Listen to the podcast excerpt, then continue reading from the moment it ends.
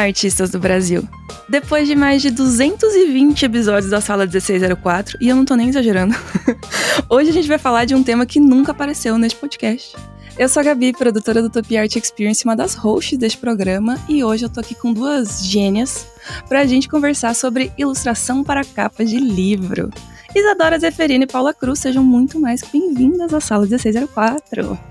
Obrigada, Gabi. Ai, é, assim, preciso dizer, eu guardei isso para falar e ter a reação de vocês no momento. É, essa é a primeira vez que eu gravo um podcast. O quê? Então, O quê? sim. Eu muito obrigada por dividirem essa experiência comigo. Eu amo podcast, então eu tô muito animada de estar aqui. Ainda mais, assim, falando de uma coisa que eu gosto tanto, uma área que eu adoro, com uma pessoa que já é minha amiga, com quem eu já converso em privado, então vai ser uma conversa super divertida que se não fosse a pandemia a gente podia estar tendo em qualquer cafezinho. assim. Amigas, eu botei uma roupa de sair agora. Eu, tô- eu botei uma calça que eu vou botar um ano. Eu falei, não, esse evento merece. Precisa estar preparado. Gente, chocada, Isa, que você nunca gravou podcast. Que honra. Eu, eu não tava nervosa, né? Agora tô menos. Nenhuma responsabilidade aqui. Tranquilo, tranquilo. Tá de boa. Já tá tudo colorido com aquele filtro dourado da memória, assim, que tá se formando pra eu sempre lembrar o meu primeiro podcast. Gente, que maravilhoso. Que honra. Obrigada por ter escolhido a gente pra estrear no universo do podcast. Fiquei. Eu acho uma feliz. mídia maravilhosa, assim, tipo, até porque pra ter esse tipo de conversa, eu sou inclusive ouvinte é, deste podcast. Uhum. E é, eu acho que tem muita coisa que a gente, como artista, é, quando é ou entrevistada, ou quando fala em live, tem muita aflição e ansiedade. E aí você acaba com umas respostas muito plácidas, assim, que são impessoais e tal. E, e tem Uhum. coisas que eu acho que a gente só extrai o nível de sinceridade que você consegue numa conversa que dura uma hora, que você tá rindo, Total. que é um papo, assim, sincero, divertido, né? Total, total. Adorei. Então vou extrair sinceridade de vocês aqui hoje. Esse é meu trabalho. e acho que acho que vou começar perguntando um pouquinho da jornada de vocês. Como é que vocês começaram na arte? Não precisa contar tipo a história desde que vocês são, têm três anos de idade, desenhavam na parede da casa de vocês, que geralmente todas as histórias de artista começam por aí, né? Mas como vocês vieram trabalhar profissionalmente com isso e talvez dar uma tendenciada assim pra como vocês foram trabalhar com capa de livro, já que é o tema no- da nossa discussão hoje, né? Quem começa? Vai, Paula, pra eu criar coragem. Pode ser, pode ser. É, certo. Como começar falando dessas coisas, meu Deus? É, eu acho que vale a pena eu falar que eu só comecei. Aliás, eu só conhecia design gráfico. Assim, eu só ouvi essa palavra porque eu fiz um teste vocacional com uma psicóloga. E aí a gente teve 10 encontros, eu fui até hipnotizada. Foi, foi um teste bem maluco. Sério? É. Hoje eu sei que era hipnose, né? Porque eu pensei que era só, ah, uma Meu psicóloga. Deus. É uma Sim. pesquisa de um teste do BuzzFeed. Não, não, não, não. Fala, que coisa maravilhosa. Eu tive Nossa, uma orientação vocacional legal. no colégio e todo mundo tirou marketing. Tipo, Que isso? 70% das pessoas tiraram marketing. Eu tô encantada. Um, que foi design gráfico. E dois, que ela foi fundo, assim, na sua psique Sim, mesmo. Nossa, foi muito legal. E aí, tipo, ela. Eu também fui descobrindo as profissões junto com ela, né? Então, assim, no quinto encontro ela falou: Paula, olha só, nos testes deu essa lista aqui de profissões que tem a ver com retórica, comunicação e arte. Aí eu falei, caralho, que isso? Design, né? Que isso? aí eu procurei, assim, design na internet. Eu falei, caraca, essas pessoas são as pessoas que fazem capa de livro. Foi, foi exatamente o que eu pensei, assim. Jura? E é- Tipo, de primeiraça, assim. Foi isso que você encontrou, Foi, cara? foi isso que eu encontrei. Capa de livro, embalagem e capa de álbum. Eu falei, sou eu, vou fazer. vou fazer. E aí eu já entrei na faculdade pensando que eu queria aplicar em capa de álbum e capa de livro, assim, porque eu sempre gostei muito de música e muito de livros, né? Só que eu só comecei realmente a trabalhar com livro quando eu voltei do meu intercâmbio na Holanda, assim, é, porque abriu uma vaga numa editora aqui do Rio de Janeiro, uma editora pequena, chamada Babilônia Cultura Editorial Uhum. que tem um dos designers mais legais do Brasil de capa. E, tipo, um dos mais legais que eu já conheci como pessoa, que é o Rafael Nobre. Que eu já era muito, muito fã dele. E aí, tipo, passei na vaga do estágio e comecei a trabalhar com ele fazendo capa, assim. E foi muito legal porque não só as capas que ele fazia já eram bem maneiras, assim, mas também porque trabalhar com o Rafael me deu, tipo, todo um parâmetro de cultura do livro, sabe? Como Uhum. cultura do livro não tá sozinha no espaço, assim, né? Tipo, ele fazia capa de livro ouvindo Bjork e notícia da Dilma com a Inês Brasil. Era assim, sabe? tipo, era muito, muito legal. E foi com ele também que, tipo, comecei a entender mais como é que era a dinâmica com as editoras, como chegava trabalho, como eram os livros e tal. Tipo, uma coisa que ele fazia assim, ah, Paula, chegou esse livro aqui, tu quer fazer? Ah, quero, beleza, fiquei lendo, então. Tipo, caraca, um spa- tempo no estádio pra ler, né, assim. Nossa, o sonho de qualquer pessoa que gosta de muito ler é bom. esse. Foi muito maneiro. Aham. E aí, é, foi com ele, por exemplo, que eu fiz a primeira capa ilustrada da minha vida mesmo, que foi a versão de The Wicked, né? Uhum. Do- Eu não acredito que essa foi a primeira capa. Juro. Já Ai, chegou com o pé na porta. Eu amo essa capa. Eu fiquei assim, tipo, eu tava no estágio, né, tipo, teclando assim, yeah, trabalhando. Aí o Rafael, "Ih, oi Paula, tudo bem? Chegou aqui uma capa de Wicked. Eu, o quê? O musical? ah, deve ser a Bruxa Verde. Eu, é, rapaz, é essa. Cara, aí foi, nossa, foi tudo. E aí foi, foi uma capa que a gente fez o rascunho, assim, eu fui finalizando e tal. Eu falei, pô, Rafa, não precisa de mais opções? Ele, não precisa nada. Eles já sabem o que querem. É essa, é essa. Aí ele só mandou uma e realmente eles aprovaram. Aí foi muito bom. É, aí eu, eu fiz esse estágio e tal. E aí depois eu acabei indo trabalhar num estúdio de design, que não, não fazia capas de livro, mas eu comecei a fazer frila de capa com a Plutão Livros Uhum. que o dono é o André Caniato. E ele já era meu amigo, porque, olha só, pessoas us- usar a internet é também usar a internet assim do jeito que eu vou falar. É, ele era meu amigo de um clubinho de leitura do Goodreads. Olha, Olha isso. quão Que legal. nichado, sim, sim. E aí, tipo, é, a gente foi ficando amigo porque ele era o dono do clube de leitura, e a gente comentava todos os livros mensalmente e tal. Teve uma vez que, inclusive, eu indiquei o, um livro de 800 páginas pra ler porque eu só conhecia a capa. Que é o. Da Dona Tarte, o Pintacilgo. Uhum. Eu olhei a capa Ah, e essa falei, capa é capa linda. é linda demais, mas eu só tinha visto o e-book, né? Aí depois que ganhou, assim, a votação do livro do mês, eu fiquei... Caramba, 800 páginas pra ler no mês. Vamos lá, né? Tá tudo. Mas todo mundo, todo mundo leu e todo mundo gostou, porque esse livro é tudo, né? Uhum. E aí o André Caniato, ele abriu a Plutão Livros, que é uma editora de ficção científica brasileira, assim. Só de livros digitais e tal. E aí ele me deu liberdade criativa total, assim, tipo... Ele fazia. Ele faz briefings que são os melhores, assim, que, que eu recebo, né? São muito divertidos, muito engraçados e tal. E aí fazer capa com ele é muito bom, muito maneiro, assim, porque eu mando a capa e ele fala, Paula, aprovado. Vamos seguir em frente. Sua visão, assim. Então, tipo, eu, eu fiz umas 10 capas de livro no ano, assim, com ele, e aí as editoras começaram a ver essas capas, assim, as editoras um pouco maiores. E aí foi quando eu comecei a fazer muita, muita capa de ficção especulativa, sobretudo, assim. Que é o assunto que eu amo de paixão, fantasia, terror, ficção científica eu amo. E aí comecei a fazer capa pra Morro Branco, Novo Século e todas essas que vieram depois. Uhum. Basicamente, basicamente.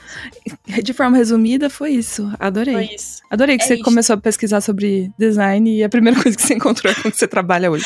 Sim, Perfeito. nossa. Coincidência feliz. É um caminho muito legal também. Você, você é bem um arco de anime, né, Paulo? Você Sim, sou eu. Sou eu. entrou na faculdade, tipo, com pensando capas de livro um dia, aí você teve seu primeiro, seu primeiro estágio já com seu senpai, e depois foi Sim. criando sua liberdade pra criar sozinha. Amei. Pronto, se alguém aí estiver ouvindo e quiser um roteiro, depois conversa com a Paula pra ela ceder os direitos Ai, da história nossa, de vida dela. Meu mangá é chamado Paula, é isso. Ah, Já tem, eu acho que seria incrível. Imagina um mangá onde a personagem principal ela faz capa de livro, mas pra ela fazer as capas, o processo dela é entrar na história. ah, Tudo. A gente vai sair desse podcast com um projeto. perfeito. É isto. perfeito. E a tua trajetória, Isa? Olha, foi um pouco mais confusa, eu acho. mas é aquilo, né? Então, eu nasci numa quarta-feira. É, mentira.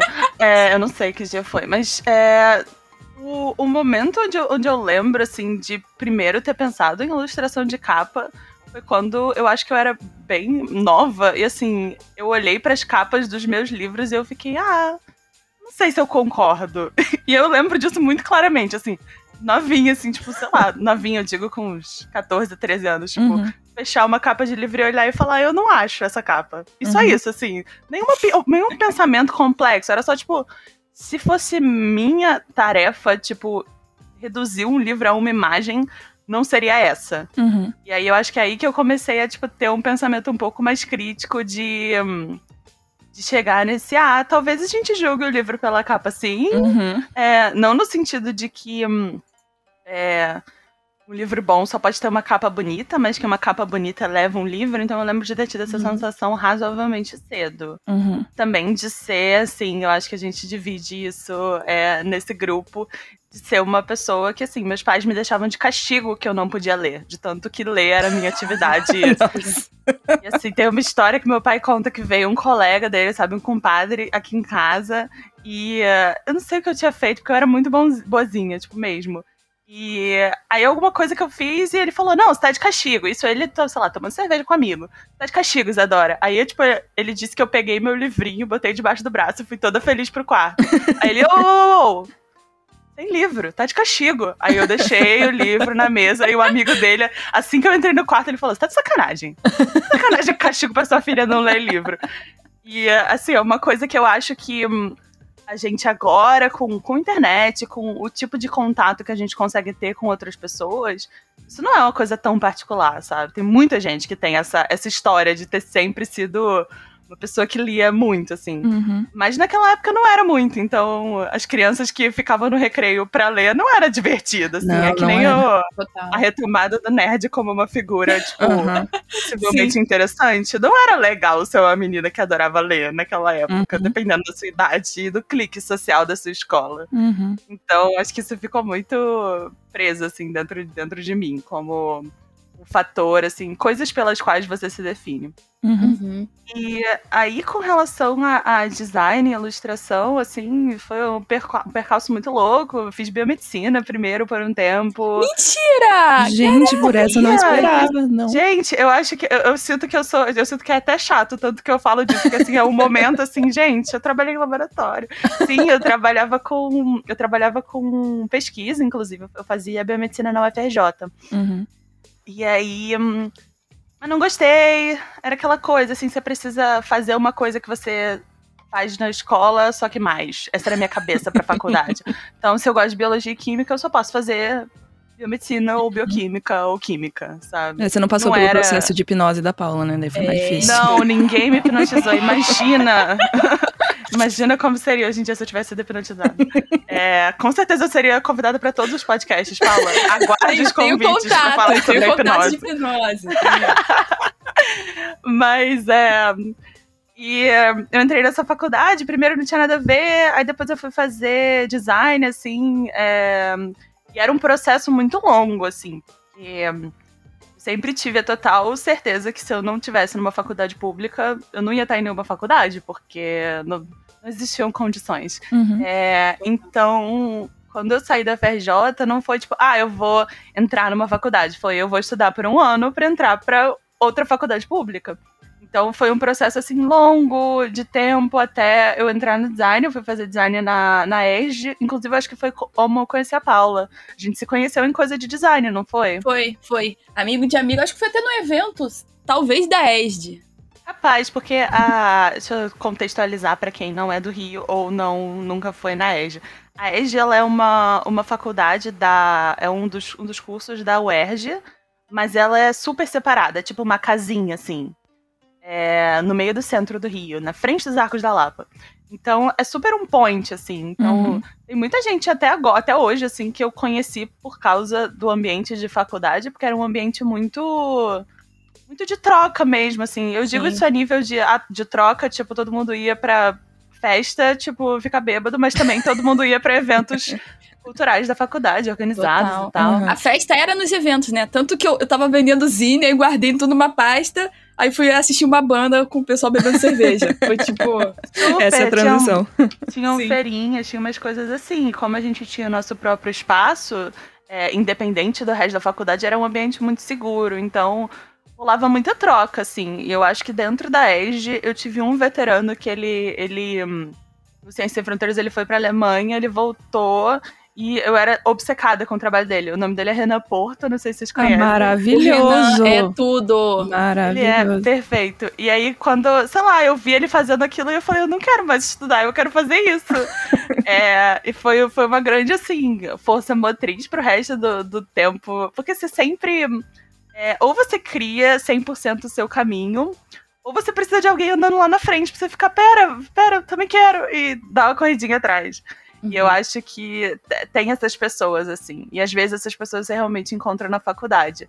O que eu, eu repito que, assim, apesar de eu não ter, não ser uma pessoa acadêmica e não ter terminado nenhuma das duas faculdades, eu acho que foi muito instrumental para mim ter acesso a pessoas, a essa coisa de entender que, assim, o design são várias coisas, assim. Porque hum, eu, de primeira, quando eu entrei, eu achei tudo extremamente acadêmico.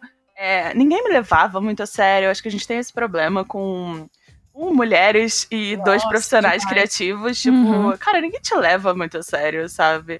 Isso não quer dizer necessariamente que você tá certo e que você é bom, mas às vezes isso diminui a sua capacidade de crescer, sabe? Com É certeza. porque parece que ninguém, ninguém acha possível as coisas que você quer fazer e você tem que descobrir isso quebrando a cara mesmo. Uhum. Mas ah, acho que assim, de, de trajetória foi muito, tipo, dentro do design, eu arrumei um, um estágio de animação. Então, tipo, a quantidade de coisa, né? Tipo, bibliotecina, design, animação. E dentro da animação eu fiquei, eu não quero animar. eu acho que eu quero ilustrar. e aí foi, foi assim que foi rolando, assim. Assim parece que foi rápido, mas era cada coisa levava, tipo, um, dois anos pra eu perceber que eu não tava no lugar que eu queria estar e Uhum. sair. E aí, nesse caminho, assim, quando eu comecei a trabalhar com ilustração, principalmente quando eu comecei a trabalhar como frila, né? Quando eu entrei realmente no mercado de trabalho, eu percebi que eu meio que podia trabalhar com o que eu quisesse. Se eu Uhum. fosse boa o suficiente no que eu tava fazendo, se eu chegasse nos olhos das pessoas certas, Uhum. e se eu me esforçasse pra aprender cada uma das áreas que eu tava querendo entrar. E eu acho que com particularmente a ilustração de capa foi muito isso, assim. Minha primeira capa eu fiz em, acho que 2018, tipo 2019, uma coisa assim, que foi um e-mail que apareceu do nada, assim, o pessoal me chamando. Eu lembro que inclusive cobrei extremamente barato pra fazer esse trabalho em retrospecto, mas assim, eu tava muito, muito feliz. É, e foi pra fazer a capa de Mulherzinhas do Ai, da Martin Claret, Martin Claret. Esse livro é tudo! Meu Deus, o Leve. Perfeita, Sério. Ai, foi muito legal. E foi uma época que é uma coisa que tá acontecendo já faz um tempo, acho que no cenário de ilustração de capa, que é que um livro ou é feito um filme, ou ele tá no domínio público. Uhum.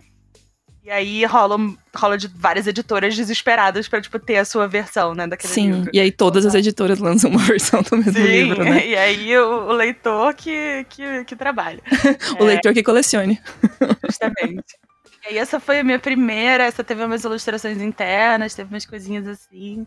Foi super divertido de fazer, mas eu não tava ainda pensando, tipo, ah não, isso é uma coisa é, que eu posso continuar fazendo e vai ter o suficiente pra eu fazer o tempo todo. Eu tava naquela cabeça de frila, né? Tipo, tá, agora eu vou fazer essa capa.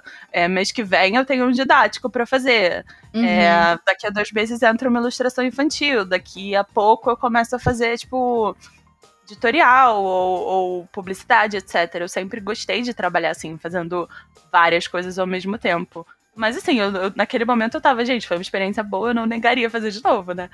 E aí eu tive um contato com a tag, comecei a fazer, fiz acho que duas capas, mas assim, de brinde, não foi de livro. Uhum. Mas foi a experiência da capa, uhum. que é uma coisa muito diferente de fazer Uhum. outros tipos de ilustração, porque a capa, ela é.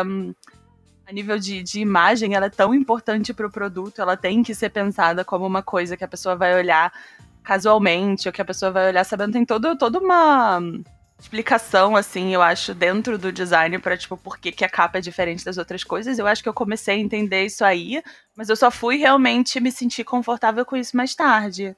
Esse ano e ano passado que eu comecei a fazer mais capa, aí eu peguei meu projetinho dos sonhos, que foi o Castelo Animado. Ah, esse box, gente. e foi chorar. ótimo. Ai, foi. Gente, foi. Eu acho que eu posso até falar mais depois. Sim. Nossa, esse Porque assim, projeto. muitas coisas pra falar do, do meu. do Meu, meu filho, os trigêmeos que a gente chama, tipo, a galera que fez, isso, porque trabalho de capa também é uma coisa que é importante falar, é um trabalho super de equipe, assim Uhum. às vezes você faz tudo, mas às vezes, tipo, você tá trabalhando com outros designers e Uhum. trabalhando com editor. Então, nossa equipe chama eles de os trigêmeos, assim, nossos filhos.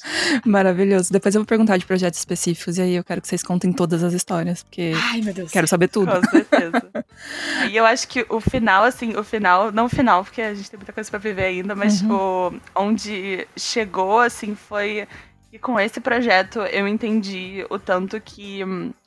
É, às vezes um design novo, um pouquinho de amor e um cuidado, ele pode trazer de volta um autor que às vezes fica meio, meio perdido. E eu fiquei muito, muito emotiva, assim, com isso de fazer um livro que eu gosto muito Uhum. de pegar uma história que eu adoro e passar, obviamente, por várias inseguranças, mas, tipo, chegar num ponto onde eu consegui fazer o que eu acho que é muito essencial pro trabalho de, de capa, que é traduzir, assim, o que a pessoa vai achar quando ela olhar dentro do livro, que eu acho que foi, assim, a primeira coisa que me, me pegou pra capa, foi olhar e pensar, ah, se eu tivesse lido esse livro com uma capa X ou capa Y, talvez minha interpretação tivesse sido um pouco diferente, sabe? Uhum. Total. Com certeza. Nossa, maravilhoso. O trabalho de vocês é incrível. Se eu, se eu fosse das artes e não da literatura, eu, era esse trabalho que eu ia querer fazer também. É, e eu achei massa você falar o quanto a faculdade foi importante no sentido de você se encontrar, assim. E acho que esse é um dos motivos da gente sempre defender o estudo acadêmico em algum nível aqui. Uhum. E isso de você encontrar inspirações, sabe? Tipo, de pessoas que fazem uma coisa que às vezes você nem sabe que você quer fazer aquilo, porque você não sabe que aquela possibilidade existe, né? Então eu tenho certeza que muitas pessoas ouvindo vocês hoje vão, tipo, caraca, não podia pensar em fazer capa de livro, vou fazer isso agora. Sim, ai, é muito isso. Então, para ajudar essas pessoas, a gente tem várias perguntas. Ahn, eu pedi no Twitter e no Instagram para as pessoas enviarem quais as principais dúvidas delas sobre esse mercado, né? E chegou muita coisa, eu tava contando para as meninas antes da gente começar a gravação, que chegaram mais de 300 perguntas. E 300 perguntas é bastante pergunta. Tem muitas pessoas interessadas nesse mercado, porque é um negócio assim, meio tipo, todo mundo acha muito legal, mas ninguém sabe como é que funciona. Então, a primeira coisa que eu queria perguntar é uma pergunta que veio da Ju Marini, e ela quer saber quais são as diferenças que vocês enxergam entre produzir capas e outros materiais de design e ilustração. Oh, nossa, Uau. que ótima pergunta! É. pra mim, capa é uma anunciação, que nem a Isa falou, né? Você não sabe o que você vai encontrar dentro daquela história, mas você tem que ter algum preparo pelo que vai estar lá dentro. Então, a capa, ela deve, eu, eu sempre falo isso nos meus cursos assim, a capa ela deve contar pelo menos o gênero, que é o livro, né? É, tem que contar também o público-alvo daquela edição. Quando eu falo daquela edição é porque as faixas etárias são escolhidas pelos editores, né? É, Uhum. tem gente que faz livro de adulto para adolescente, dependendo da época, né? Ou o Uhum. contrário, enfim. E eu também acho que a capa ela deve transmitir o tom da história, assim. Porque quando você entra num texto, você não tá só entrando numa história com personagens e um cenário, etc e tal. Você também tá entrando no modo de contar uma história. Uhum. Então, por exemplo, eu fiz as capas do Anthony Burgess, né? Um- Uma das capas, né? E aí ele é um autor que, cara, ele tem uma ironia, um sarcasmo, uma acidez que, que tem que ser transmitida na capa, né? Uhum. É, Uhum. você até pode fazer uma versão transgressora, transgressora de laranja mecânica com uma capa para bebês. Mas, assim, Não recomendo. exatamente, exatamente. É, então, de alguma forma, a capa ela tem que preparar o leitor para todas as aventuras que ele vai achar dentro dessa história, né?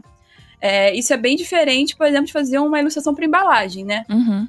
A embalagem é isso, você tem que olhar, entender, acabou, comprou, usou. Uhum. É isso, né? Uhum. Tipo, não tem tantas camadas assim, né? Porque é uma coisa que tem um nível de apreensão que deve ser quase que instantâneo, assim. Ou até mesmo é.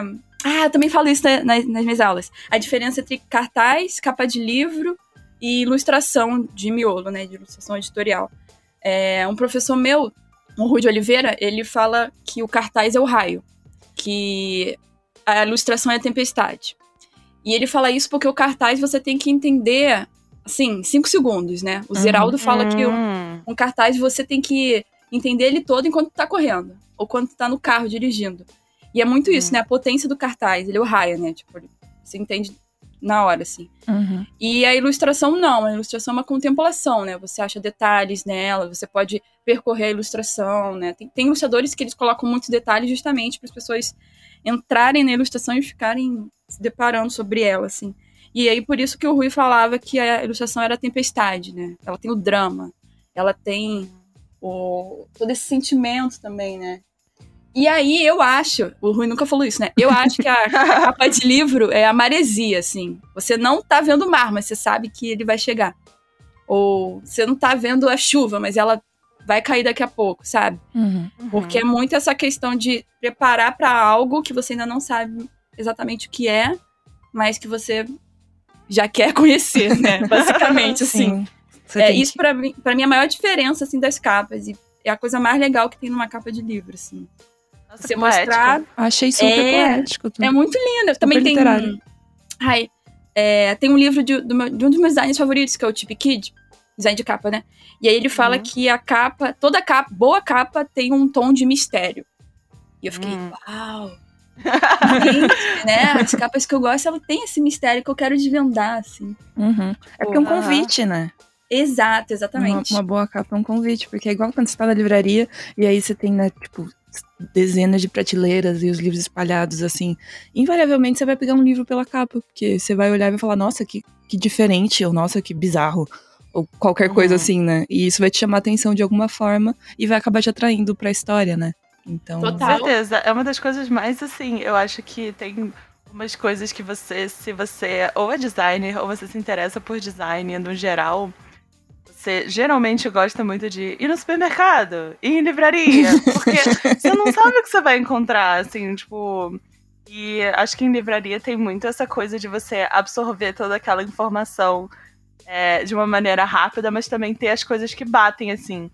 E hum, eu acho que isso tem tanto a ver com cores fortes quanto uma composição bem feita. Mas o que eu acho muito interessante de. É, inclusive, eu achei muito legal que a Paula falou de pôster, porque eu tava. Ah, eu, na minha cabeça, eu diferencio muito, assim, ilustração é, de, por exemplo, capa de livro e, e realmente o pôster de filme, assim, também. Uhum. É, porque é aquela coisa, você tem que ver, você tem que achar aquilo legal, mas aquilo não pode ser o suficiente. E com Uhum. ilustração, geralmente é o suficiente.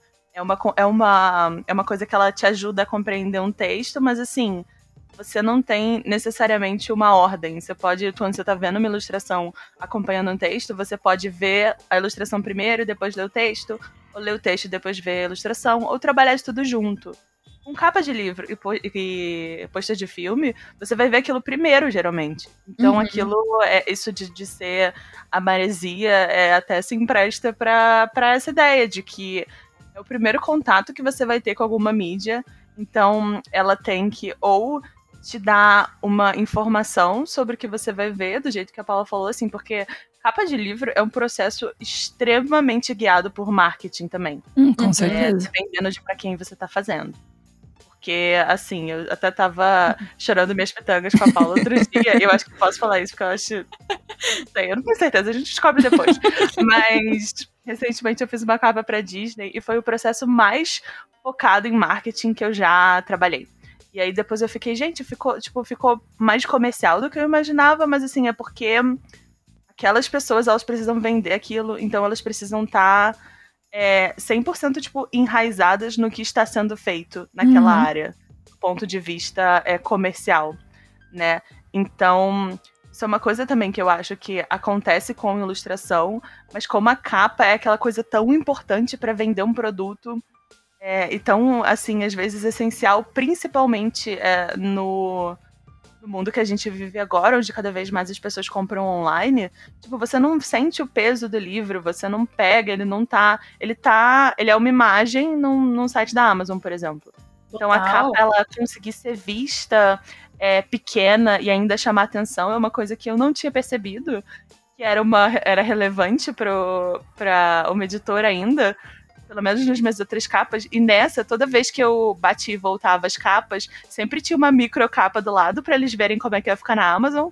E eu fiquei encantada, porque isso é uma coisa muito da dessa área, assim. Tipo, com ilustração você não Uhum. faz tanto isso, sabe? Total, total. Então Sim. tem, tem muitas particularidades interessantes, mas eu acho que essa, essa particularidade simbólica de o desenho, ele tem que se bastar, porque você tem que olhar pra ele e ficar, ok, eu entendi, ou eu quero saber mais, Uhum. é, antes de você começar uma leitura, mas ele também tem que ser chamativo e interessante e, e, de novo traduzir uma parte do que é do que tá né lá dentro assim isso uhum. eu acho que é muito muito particular da, da maneira mecânica como a gente lê livro e uh, do que eu falei agora agora mais é, agora mais o que eu falei depois né da, da dessa desse thumbnail do da Amazon isso isso muda, né? Isso uhum. muda. É, as, as necessidades da área, elas vão mudando às vezes mais rápido do que a gente percebe quando uhum. você vê, tipo, tem uma nova maneira de, enxergar esse processo. Sim. Sim. O meu sonho é que tenha capa de livro animada, mas a Amazon ainda não fez isso. Nossa, seria incrível. Pois é. é. que nem Harry Potter, né? Todo mundo se mexendo um pouquinho. é muito legal. Eu já vi e-books que tem essa proposta de tipo de, de livro infantil, né? Que tem é, animações dentro do e-book e tem sons também. Sim. Tipo, quando sim. os bichinhos vão fazer coisas, oh. tem sons, ou tem diálogos dos personagens, assim, em alguns trechos. E eu vi isso. Era gringo, né? Acho que era editor uhum. americano. Eu fiquei tipo, meu Deus, o futuro vai ser muito legal. Vai chegar, vai chegar, pelo amor de Deus. Vai chegar, vai ser incrível. animada, uhum. vai ser tudo.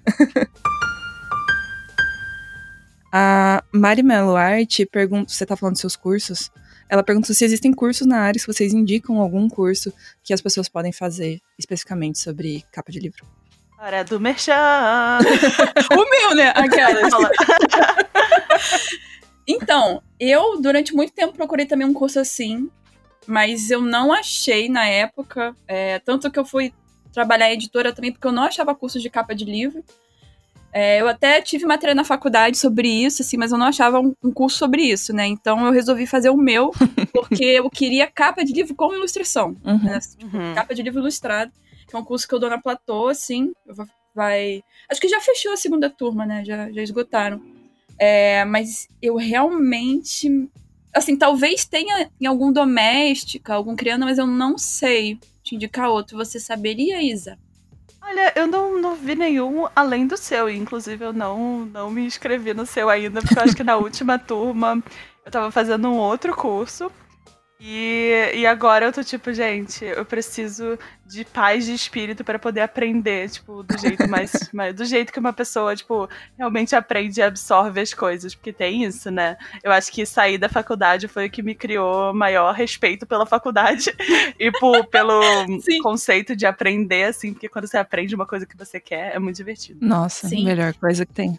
E quando é uma coisa assim também mais específica, eu acho que foi legal a, a Paula frisar que o que ela queria era um curso de capa ilustrada, uhum. porque, uhum. assim, é, eu tenho certeza que a gente vai acabar falando sobre isso, mas, tipo, tem capa tipográfica. Se uhum. você não é uma pessoa que sabe lidar com, com isso, não vai ser divertido para você, sabe? Se você uhum, desenha. Uhum. Então, essa especificidade eu acho que é muito importante. Mas olha, eu não, não lembro de ter visto nenhum outro curso. É, eu não diria que eu pesquisei muito a fundo, tipo, eu não perdi dias olhando, mas eu acho que seria Sim. descoberto, principalmente na época onde eu tava, ah, eu gostei de fazer capa, eu quero fazer mais. Porque nessa época eu comprei vários livros, assim, uhum. a maioria, a maioria não, acho que praticamente todos os livros gringos que eu achei na Amazon sobre, sobre fazer capa, e eles eram muito mais, tipo, livros como se fosse uma exposição de capas do que, olha, eu vou te ensinar a fazer uhum. capas. Ai, tipo, sim todo o conteúdo que eu absorvi sobre capa foi muito mais tipo, ah, olha que bonito, olha, funciona. É, por que funciona? Não sei. Aí é, era o meu trabalho. tipo, descubra. Isso, descubra. Decifra-me. É. Vendeu então, 100 milhões de cópias. Descubra por quê. Justamente. E, e, assim, interessante também. Eu acho que uma coisa que eu percebi conforme eu fui, fui olhando, assim, capas é que a maioria das capas que eu gostava muito, um, não era de livros famosos, e dois, não necessariamente vendeu muito. então eu tinha essa liberdade de realmente procurar as coisas estéticas que eu gostasse. Mas eu, eu acho que isso é uma coisa que hum, é, a gente às vezes não, não para pra pensar que assim, não é todo mundo que aprende bem assim. Então é. eu acho que é muito interessante você sempre ter essa opção de da pessoa ela ser guiada por alguém que tá ali para ajudar ela uhum. e para quem ela pode fazer pergunta e tal, porque eu acho que tem essa esse misticismo na arte, que é tipo, ai, porque eu sou autodidata, tipo, eu não sei se vocês têm essa sensação, mas tipo, eu acho que ninguém gosta de ser autodidata, é muito mais legal é ter ajuda, é, com sabe? Certeza, ter uma comunidade, você fazer todas essas coisas. Então, por um lado, tipo, sim, as coisas estão aí para você aprender na internet, mas se possível, sabe, você ter uma aula com, com um grupo, você aprender junto. Uhum. Com alguém que trabalha eu... na área especificamente, que eu acho que é uma sim, coisa que faz muita certeza. diferença. Muito, nossa. Não, tipo... ver o processo de outras pessoas. então, link para o curso da Paula está na descrição no YouTube, ok? Vou deixar aqui para quem quiser fazer matrícula. É isto! é isto! Não, não, é, é isso que tem, que tem muitas pessoas que não têm essa, essa facilidade às uhum. vezes, ou que não têm esse tempo, ou que uhum. preferiam guiar os estudos delas de alguma maneira, né? Uhum. Então façam um curso da Paula.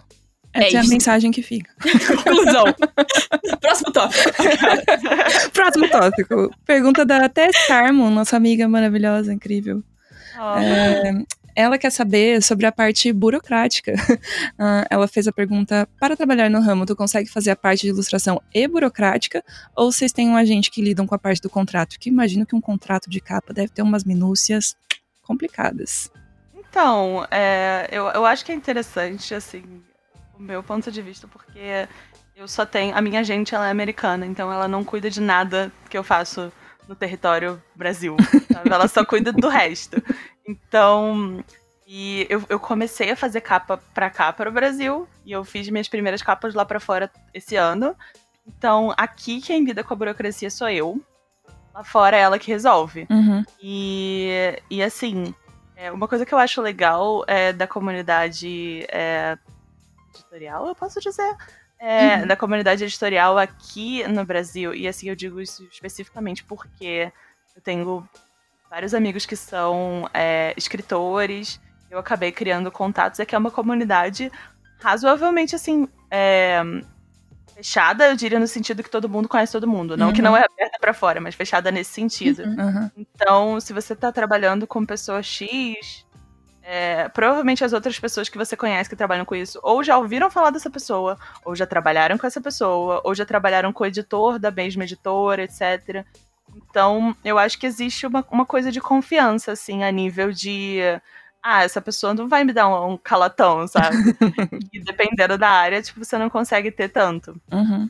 Uhum. Então, é, geralmente quando eu trabalho com as editoras aqui, e isso é verdade, assim, das editoras que eu já trabalhei, eu não sei para as outras. Tipo, a, a TAG eu já trabalhei, já trabalhei com a Martin Claret, com a, com a Galera Record, eu já fiz alguns livros, é, e com a HarperCollins, tipo, todas essas editoras, assim, elas tinham o próprio contrato, uhum. é, e se eu quisesse botar o meu, é, acho que isso era uma opção. Eu nunca senti necessidade, porque eu li os contratos e achei eles ok. Uhum. Mas eu acho que essa, essa discussão, isso, obviamente, é minha experiência, essa possibilidade de discutir as coisas diretamente com os editores e participar desse processo burocrático, ela ficou muito misturada com participar do processo criativo. Uhum. Então, uhum. quando minha, a minha agente, ela fez esse intermédio na capa que eu, nas capas que eu fiz lá para fora, é, eu senti um pouco de falta da do jeito como aqui é, é, apesar de ter toda a parte burocrática, você também é um você também é a pessoa com quem eles conversam para tudo. Uhum. Então, a, a, minha resposta foi uma resposta longa, mas a minha resposta é que sim, aqui no Brasil eu sempre lido com as burocracias. É, lá fora é minha gente, mas assim, a melhor parte dela lidar com as coisas lá fora é a negociação de preço. Uhum. Porque é, você entra no mercado sem saber exatamente como ele funciona.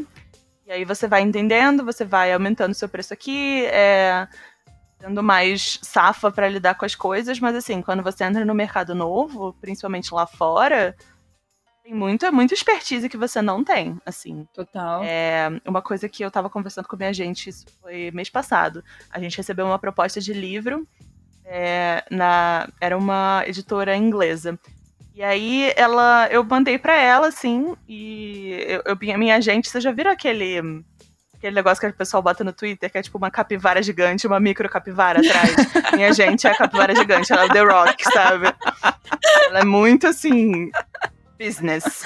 É, então eu virei pra ela, assim, tipo, já com uma vozinha assim, tipo, oi, Brit, que é o nome dela. Eu quero saber esse negócio aqui, o que, que você acha? Aí ela, não, Isadora, é muito baixo. Eu nunca trabalho com editora britânica porque eles não pagam tão bem. Eu fiquei, uh, Caraca, obrigada. Mandou-lhe. Nossa. Muito. Nossa, e assim, Eu acho que, assim, é, ser, ser agenciada com certeza é uma experiência muito legal. E ela tem toda essa expertise, mas assim, é, aqui no Brasil eu felizmente tive a oportunidade de entender um pouco mais uhum. é, de, como, de como funcionam as editoras, então eu não sinto que eu estou perdendo tanto, porque uhum. também é meu idioma, meu idioma natal, né? Então uhum. eu consigo uhum. falar as coisas. Apesar de saber falar inglês, tem umas horas que eu fico, meu Deus, será que eu tô xingando a pessoa sem querer? tipo, falando essa coisa, será que eu tô sendo muito ríspida? Será que eu tô sendo muito gentil? Será que eu tô sendo então tem mais inseguranças, então para mim ajudou muito a gente. Não, com certeza, ainda mais em termos jurídicos, né? Que às vezes é difícil a gente entender até em português e em inglês. É tipo. Total. Como é que eu vou saber se eu roubando aqui? Cara, uhum. é, complementando o que a Isadora falou, é normal que as editoras mandem o contrato. É, ainda mais se elas forem grandes, assim, né? Grandes, de médio porte. Às vezes a editora pequena não manda. É, uma coisa que eu tô fazendo para mim é, eu contratei um, uma advogada especializada em direitos autorais, que é a Cíntia Matar. Ela é incrível, ela é incrível, incrível. Ela tem um curso muito bom só sobre direitos autorais. E aí eu pedi para ela fazer um contrato para mim, tanto para é, capa de livro quanto para ilustração, porque às vezes realmente não tem, assim. Mas uma coisa que eu também faço, porque às vezes eu leio uma página escrita em linguagem de advogado, eu fico assim, não entendi nada. tipo, nada mesmo. Palavras. Adorei o briefing. Não entendi nada não do, do contrato. Exatamente. E, tipo, normalmente não tem nada, né? Mas eu tô pegando o hábito de mandar pra uma, um amigo meu advogado ler, assim, o contrato. Aí ele cobra por lauda, né? É barato e tal, mas porque eu preciso de alguém para falar, Paula, isso aqui talvez seja melhor você falar que uhum. não vai ser assim, né? tipo, ah, eu coloco aqui essa minha ilustração para toda a minha vida e além podem fazer o que quiser com ela. tipo, eu tenho que saber que tá não. tá escrito isso, né? Às vezes eu não, não entendo. Então, eu tô tentando adquirir esse hábito, é, uhum. principalmente com trabalhos que eu faço, por exemplo, de, de publicidade, né? Uhum. Porque uhum. editora costuma ser muito mais simples, assim, né? Que ela já manda o contrato, ou o contrato é menorzinho e tal. Mas, no geral, eu diria que para ter de antemão, assim, ou tendo um backup, um contato de advogado para ler um contrato, só falar, ai, não, tá de boa, não tá, e é isso. Mas, às vezes tem contrato de uma página que não precisa, né? Assim, uhum. de caso a caso.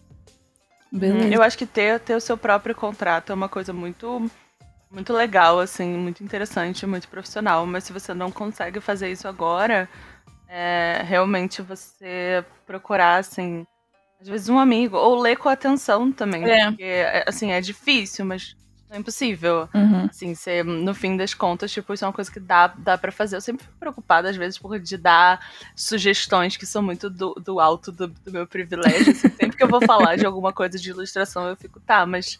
É, a Isadora de agora sabe isso. Isso é uma crueldade com a Isadora de três anos atrás, que tá fazendo um bando de besteira, sabe?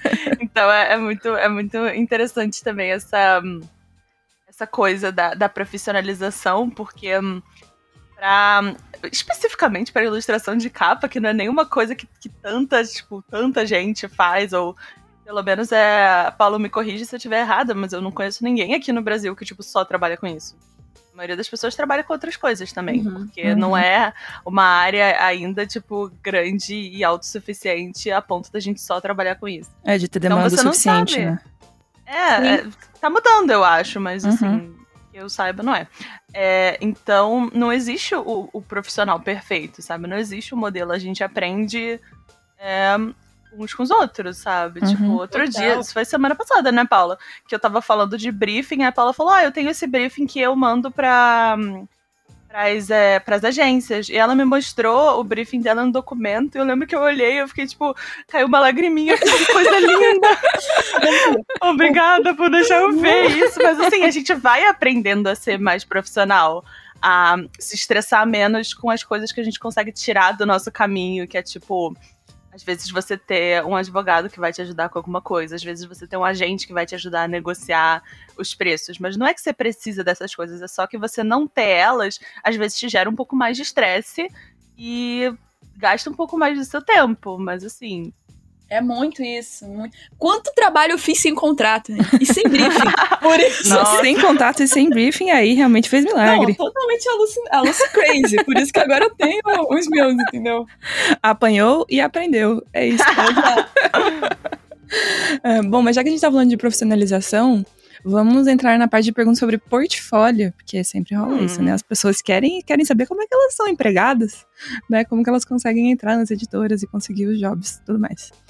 É sempre um assunto recorrente que aparece nos podcasts, né? Então, sobre construção de portfólio especificamente para capa de livro, o arroba, arroba underline Lala fez uma pergunta que foi: como você descreveria um portfólio ideal para o mercado de ilustração de livros?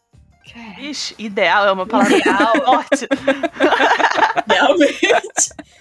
Cara, assim, é porque o, o que a pessoa, a pessoa tá considerando ideal, né? Uhum. Eu acho que dá pra, Pra gente pensar em assim, quais habilidades é importante mon- demonstrar no portfólio para ter mais chance de conseguir trabalhos nessa área.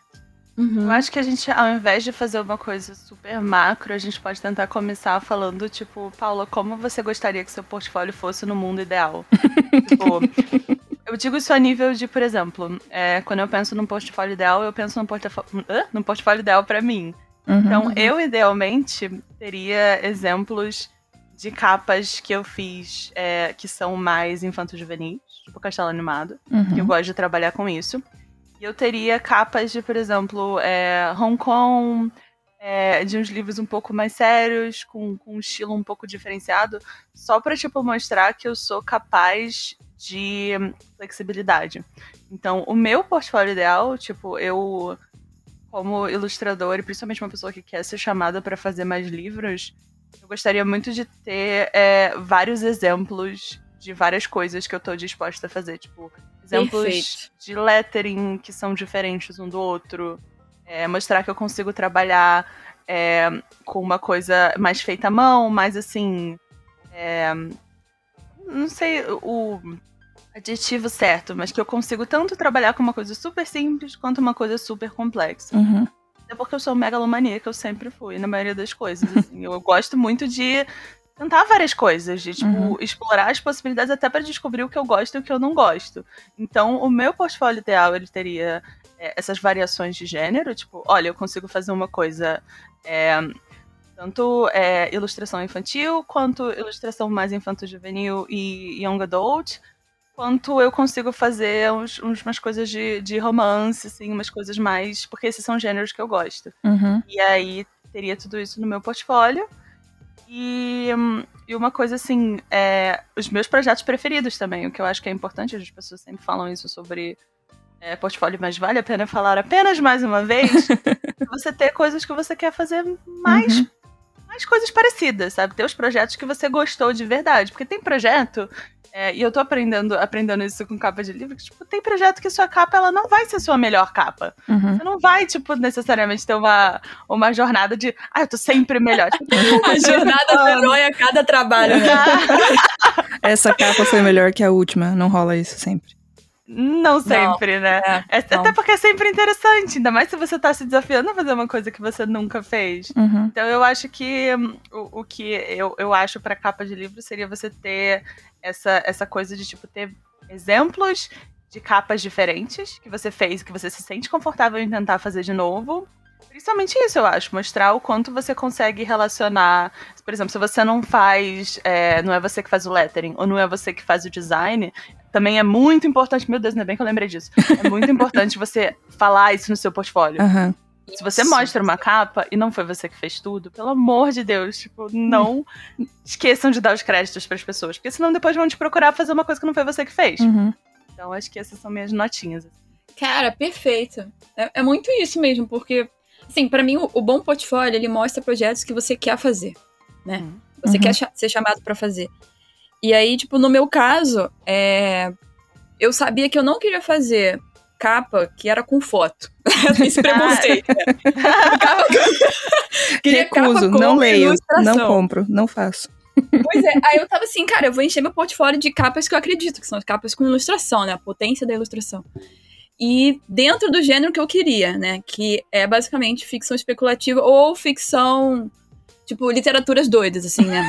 Literaturas doidas. Eu ia muito entrar numa, numa livraria e ter uma prateleira assim, Nietzsche, literaturas doidas. Ai, exatamente, nossa, preciso. Ai, gente, meu sonho é ter uma livraria. Se um dia se Ai, concretizar, meu Deus. a gente Ai, conversa. isso é tudo. É, Pera, mas do que eu tava falando? Ah, é, aí eu tava. Esses gêneros que eu gosto, eu, eu coloco no meu portfólio, assim. Porque também tem muita capa, por exemplo, que eu fiz na, no estágio. Gente, ai, uns livros que eu achei, tipo assim, muito ruins. Muito, muito, muito. Oh. Não tem oh! nada a ver com o que eu queria fazer, então eu nunca, as pessoas nem sabem o que eu fiz, assim, sabe? Aham. Uhum. O, anonimato é possível. Exatamente. tipo, acho que as pessoas só vão saber que eu fiz a capa porque eu, eu escrevi uma resenha negativa no Goodreads de algo que eu nunca leria. Assim. tipo. Só, só, só assim, isso. ou lendo a ficha catalográfica do livro, senão jamais. Não, nunca me acharão, nunca me acharão. Mas aí, é, eu acho que essas coisas são muito importantes, tipo, você delimitar o, o gênero que você quer trabalhar, é, delimitar o tipo de trabalho que você quer ser chamado, porque também chega num ponto que, assim, se você tiver uma capa de livro, as pessoas não sabem exatamente ainda o que esperar de você. Porque uhum. é só um. Uhum. Mas se você tem, tipo, três, ah, então acho que a gente já consegue entender um estilo. Se você tem seis, as pessoas já vão conseguir pensar num projeto para ser feito por você. Uhum. Né? Que uhum. isso é a maior parada do portfólio, assim. Pra capa de livro é muito sobre isso também. Porque assim que você começa a delimitar o seu portfólio, as pessoas pensam em histórias que você pode fazer. Uhum. Tipo, você não vai servir para todos os projetos, né? Você tem uma é. identidade sua e que as editoras já sabem que você se encaixa num tipo específico de, de texto, né? Exato, isso, exato. Isso eu acho que também tem uma coisa que é assim. É, você estão olhando um projeto e eles sabem, tipo, eles entendem sua identidade, uhum. que eu acho que é muito. A gente às vezes cai numa conversa muito complicada de estilo, onde parece que você tem que ter um único estilo. Uhum. Não, assim, você é que nem, tipo. Sei lá, são várias coisas, sabe? É uma é. coisa muito mais amorfa, assim, do o que que, o que que essa pessoa preza, sabe? Ela preza por, tipo, cores fortes, diversão, uhum. é, dinâmica. São palavras muito maiores do que, tipo, ah, não, ela faz, tipo, essa uma coisa, sabe? Uhum. Total. Então, total. as pessoas, elas começam a olhar um projeto e pensar como ele seria visto através da sua lente. Realmente, Sim. isso eu acho que funciona muito na base da comparação. Tipo, uma coisa. É, você só consegue chamar uma coisa de tipo, ah, não, isso é, isso é tipo muito jovial. Tipo, você consegue chamar isso de jovial com mais sucesso olhando para duas coisas, porque uhum. faz sentido. Sim. Quando você, você simplesmente atribui, tipo, é, adjetivos às coisas sem entender, tipo, um contexto, você tá atribuindo as coisas que estão dentro da sua cabeça, uhum. né? E ninguém tem como saber quais são as coisas que você tá se referindo. Então eu acho que essa coisa de comparação é muito forte para é, mostrar como você trabalha, para mostrar a sua é, capacidade de estar tá produzindo um conteúdo e que tipo de conteúdo você produz, justamente porque a pessoa fica, olha, aqui ela fez, tipo, essa cor X, uhum. ficou legal, mas essa capa aqui, que tá super colorida em comparação com o resto, isso tem muito mais a ver com o livro blá blá blá, uhum. que é, o livro Paula, sobre a leitora de, de, de livros. De, Leituras doidas. É, da, da, o, o, livro Paula da, da categoria Leituras doidas. Isso tem que acontecer, tá? É muito avisando isso. vocês. Sim. E eu acho que tem mais uma coisa, que é que quando a gente fala de portfólio, a gente também tá vindo de uma posição onde a gente já tem vários clientes e vários projetos, e você tem essa, essa chance de colocar essas coisas, mas, cara um cliente, assim, ele quer ver o que você sabe fazer. Tipo, eu acho que ele também tem essa, essa subcategoria das pessoas que querem ver para quem você trabalhou. Uhum. Mas uma das coisas que foi é, que eu fiz, que foi uma das minhas primeiras experiências com, com, com, fazer capa de livro, e foi muito engraçado, inclusive, porque na época eu era, assim, heavy user de Instagram. Tudo meu era quadrado. Então, eu tive. Uma semana onde eu fazia muita essa coisa, tipo, ah, desafios doidos para mim mesma. Uhum. Tem, algum, tem alguma, algum motivo? Não, eu só quero criar adrenalina no meu cérebro. eu fazia essa coisa, tipo, ah, cada dia eu vou fazer uma coisa, cada uhum. semana eu vou fazer uma coisa. E eu fiz isso com livros. Eu escolhi um livro de cada década, eu acho. Que maravilhoso. Eu fiz capas de todos esses livros. Então eu fiz Matilda, eu fiz é, Admirável Mundo Novo, eu fiz Fantasma da Ópera, Senhor dos Anéis. Eu fiz, assim, vários livros, várias uhum. capas, assim. E na época, inclusive, eu fiz elas quadradas para poder serem vistas no Instagram. E depois que eu fiquei, tipo, Isadora, sua boba. tipo, isso não é o tamanho de um livro. Tudo muda quando você muda de dimensão, sabe? Tipo, uhum. as, as sei lá, sabe? Tudo muda de é, composição. composição Mas é. eu fiz esses, essas seis, esses seis, não lembro quantos foram, na verdade. E, e ficou no meu portfólio, ficou no meu Behance por muito, até hoje tá no meu Behance, Uhum. esses projetinhos que eu fiz, tipo, que é, o pessoal chama de mock cover, que é tipo uma capinha de mentira, porque Uhum. você não tá fazendo pra Uhum, nenhuma empresa. Uhum. Então, é uma coisa muito legal pra se fazer. E, Uhum. e você consegue ter também essa, essa liberdade, que é a maior liberdade de todas, tipo, escolher exatamente o livro que você quer fazer a capa. A gente E aí vai vir outros, né? Vai vir livros parecidos porque você tá fazendo já dentro já da se sua... inserindo no estilo ali, né?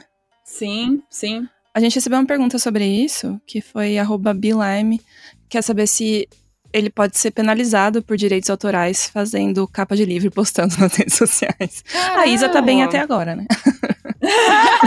Sim, tá tudo, tá tudo ok, assim, estou, por enquanto, foragida. É, Por enquanto ninguém. Carmen Sandiego, né? aham, mas eu acho, assim, Paulo, depois você me corrige se eu tiver, se eu tiver errado, se eu souber, mas eu acho que desde que você avise que aquela não é uma capa oficial, não coloque nenhum logo de editora, você tá 100% salvo. Agora, se você quiser, assim, não, você é, tipo, 100%, tipo, escaldado com essas coisas, é, é só procurar livros que são de domínio público. É, é uma coisa que eu eu fiz um curso de ilustração infantil com a, com a Irena Freitas, mais no começo desse ano. Uhum. E uma das coisas que ela falou foi: ah, é, se você quer fazer, tipo, ilustrar um livro infantil, é muito legal você ir com um livro de domínio público, porque você não tem nenhuma, nenhum problema, tipo, você não vai criar nenhuma questão legal pra você. Uhum. Mas toda, toda essa.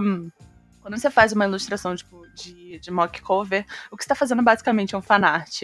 Um fanart, ele é uma. Esqueci o nome disso. Mas ele, ele, ele tá dentro da, da legislação, ele não é encarado como. Como você pegar uma obra é, original e, e, e- replicar ela. Você, né? É, pois é, é, a nível de, de, pelo menos que eu saiba, de propriedade intelectual de fanart, aquilo que você tá fazendo é uma paródia. Uhum. É um pouco mais complicado você poder vender ou não, assim, isso eu não vou saber te falar. Uhum. É, arroba, não lembro, mas eu, ia falar o nome da pessoa, eu percebi que eu não. Isso eu não vou saber falar, mas o que, o que eu imagino e o que eu acho quase certo é que, tipo, se você postar na internet e você não vender em lugar nenhum, você colocar no seu portfólio e você escrever, tipo, olha. É que nem. Eu leio muita fanfic. E eu lembro Uhum. que quando eu comecei a ler fanfic, tipo, tinha uma coisa que toda fanfic tinha escrito: Eu não sou dono de. Dessa Ah, história. Disclaimer, assim, eu né? não sou a J.K. Rowling, tipo, É. graças a Deus, né? Tipo, mas as pessoas escreviam antes, tipo, e era uma coisa que eu achava meio, ah, tá, eu sei, tipo, você tá no site fanfiction.net, tipo, eu não acho que você, tipo, é- O novo, o novo público É. de J.K. Rowling. fanfiction.net. Nu- Nunca Pois é, tipo, mas é uma coisa meio, meio assim, sabe? Uhum. Tipo, você tem aquela. Você tem uma frase que vai te deixar mais tranquilo, tipo, escreve, escreve. Cara, essa não é uma capa, eu não fiz pra nenhuma empresa, é um projeto pessoal. Exatamente. Projeto pessoal, sabe? Só essas palavras eu acho que já te salvam. Uhum. Total. Tipo, é, que eu saiba, até você colocar logo de alguma editora a nível de mockup e falar que esse é um projeto pessoal que não está sendo vendido, tipo, não tem problema, assim, né? As coisas começam a complicar é, em questão de direitos, assim, quando você está vendendo algo que é proveniente de outra pessoa sem ela saber. E Uhum. outra pessoa viva ou, ou que não tem, que tem herdeiros, mas que ela morreu há 80 anos? É Acho 70, que no eu Brasil acho, não é sei. 70, Eu sei é. que muda de acordo com o Mickey. Isso, é, exatamente. não, daqui a pouco ele vai mudar de novo, É. né? O Mickey Mouse vai mudar essa idade aí. Mas que, é, não tem como alguém, tipo, reclamar com você de um projeto que você botou no seu portfólio, a não ser que ele seja assim. Super ofensivo, batendo em idoso, sabe? Uma coisa assim. É, não, eu acho que às Por vezes. favor, gente, o mercado pra capa de livro batendo em idoso é limitado. Não foquem nele, tá? Vão pra outro, que é mais A garantido. e eu acho que é super válido isso, porque às vezes, dependendo se o projeto vai muito bem, você conseguiu fazer um- uma coisa bem legal, isso chama a atenção das editoras que estão trabalhando com aquele livro ou com aquele estilo de livros, né? Com certeza vocês já viram algumas coisas que viralizam nesse sentido de design. Eu lembro de dois casos específicos, que é aquela pessoa que fez o logo das Olimpíadas de Tóquio 2020, usando o símbolo das Olimpíadas com os dois zeros de 2020. Todo mundo começou a achar que Hum. aquele era o logo oficial. E não era. cria um efeito Mandela, tipo, não, com certeza é isso, é muito melhor. Meu cérebro é. quer acreditar que seja. É, e também teve aquele é, Uno minimalista, que depois a Uno realmente fez uma versão desse, daquele Uno minimalista, assim, né? Que era, tipo, super clean, o design e tal. Uhum. E eles acabaram imprimindo de verdade. E era só um projeto de faculdade de um estudante. Então, atira pra qualquer lado aí, vai que Com você certeza. aprende alguma coisa. E e eu acho, Gabi, tipo, complementando o que você falou, é, às vezes, sei lá, você quer muito trabalhar com. Sei lá, vou falar, aproveitar, vou falar Matilda, que já é um, um, um livro que eu já fiz uma cover.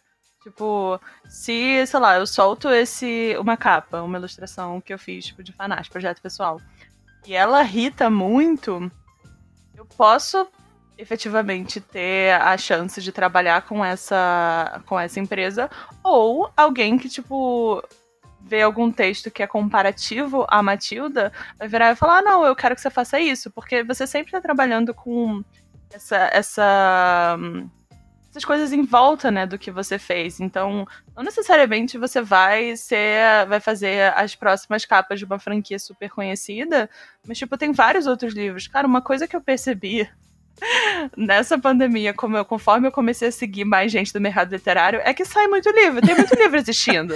Tem muito livro saindo livro. o tempo Nossa, todo. Tem muito livro todo dia. Então, tem, tem muitos livros novos que precisam de capa, que precisam de identidade, sabe? É muito legal você poder pegar um trabalho que já existe há muito tempo, ou um trabalho que é querido pro seu coração, mas sabe, tem livros novos que eles são similares a esses, que foram influenciados por esses. Então as pessoas vão querer uma capa que tenha a ver, sabe, com esse universo imagético, sabe? Então, Uhum. tem muita oportunidade interessante que vem de você realmente fazer uma coisa que você gosta e se divertir fazendo, e achar um projeto que é o seu projeto dos sonhos, sabe? Uhum. É, enquanto o, o projeto dos sonhos não chega de verdade pra Uhum. você, né? Inventa um. É isso. Isso. Inventa um. Nossa, cara, isso- assim, não é da, da área de capa de livro, mas, por exemplo, eu fiz uma ilustração de skatistas. A primeira que eu fiz, né? Agora eu desenho bastante que eu quero andar de skate. Raíssa Leal, Ah. sabe? Mas aí, é, essa foi a ilustração que me chamou trabalho pra Adidas, assim. Uhum. Tipo, Uhum. Então, assim, uma coisa que eu fiz de bobeira, os garotos desenhando de- andando de skate, tipo, o, o produtor da Adidas falou, Paula, faz assim pra gente, sabe? Então, eu, eu sempre mando esse caso porque quisera eu ter essa genialidade de pensar que, ah, isso aí é a cara da Adidas. Isso aí é Adidas. imagina se fosse caso pensado, mas assim, eu acho ainda mais interessante que, tipo, cara, você só tava se divertindo e fazendo uma coisa, e essa é a grande coisa da internet. É, Uhum. tipo, É muito todo isso. momento, todo tweet, todo post é um potencial momento onde um cliente vai ver o seu trabalho. E eu Uhum. acho que uma coisa muito interessante que aconteceu comigo foi que é, eu comecei a fazer convenção nos Estados Unidos. Lá, as pessoas que passavam, às vezes, tipo, davam um cartãozinho. Então, eu lembro que a primeira convenção que eu fiz em Nova York, tipo, eu recebi uns, tipo, três cartões da Disney, um da Nickelodeon. Eu fiquei, meu Deus! e eu fiquei muito, tipo, é, minha vida tá feita. e, hum, e nada, não veio nenhum e-mail, assim, especificamente Triste. da Disney. No ano O seguinte, e o aí eu fiquei, poxa, tudo bem, né? Aí, na- no ano seguinte, na mesma convenção, a, a moça da Disney voltou, me deu o cartão de novo, e eu fiquei, ah, eu lembro de você. Eu já Ela tenho seu cartão. "Isa, é, não, e foi muito fofa, porque ela falou, tipo, me chamou, tipo, pelo nome, assim, ela veio especificamente na mesa e falou, ah, a gente tá procurando um projeto pra você. Tipo, quando eu achar, a gente vai te dar. E, tipo, ela me mandou um e-mail há dois meses falando, Isa, você lembra de mim? Na convenção em Caraca! 2018? E eu falei, claro, eu penso em você todo dia. e aí ela finalmente me chamou pra um projeto. Então, às vezes, as coisas demoram. Às vezes a pessoa viu o negócio, tipo, salvou o seu tweet, aquela pessoa ela olha pro seu tweet todo dia e pensa em você, mas ela precisa aprovar com o chefe. Uhum. Ela precisa achar o projeto certo pra você. Ela precisa conseguir.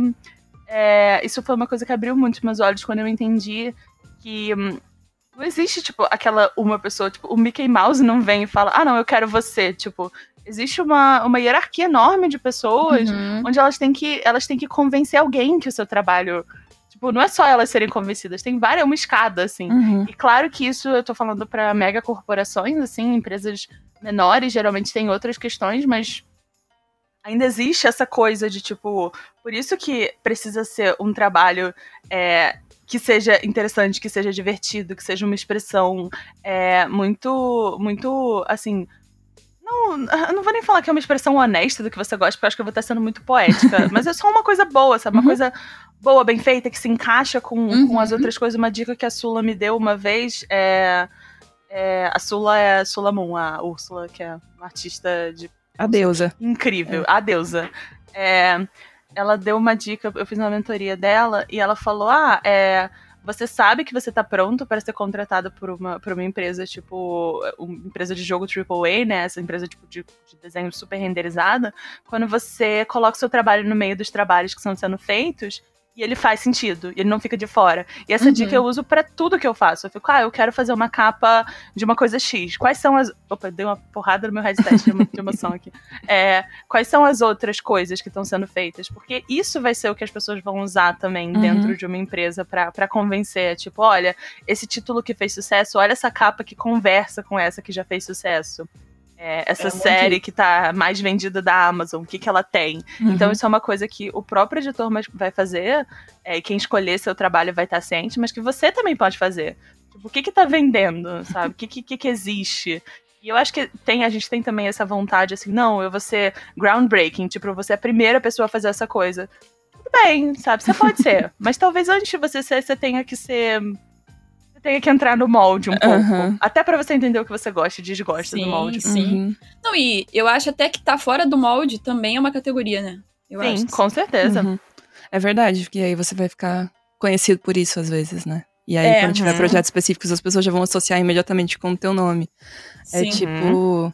Me vi agora o exemplo do Henrique Eito, que só desenha Pokémon. É tipo isso, sabe? No dia que alguém precisar de um desenho de Pokémon, ah, vai falar sim. com ele. Sim. Porque toda, sim. toda escolha, no fim, é tipo, você tem os pontos positivos e os pontos uhum. negativos, assim. Eu acho que existe muito essa essa coisa assim de ah não eu quero eu quero a, a dica a grande a grande dica, tipo, o grande formulário do sucesso. Uhum. Não tem, porque uhum. tudo tem prós e contras no fim. Uhum. Você tem um estilo super específico para uma coisa super específica.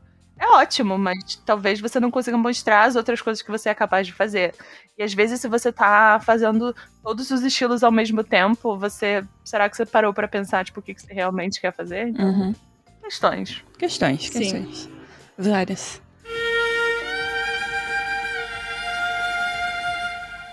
Agora a gente vai entrar num tema que sempre gera aqui, ó, discussão, polêmica. Já falei antes da gente começar. Calma, gente.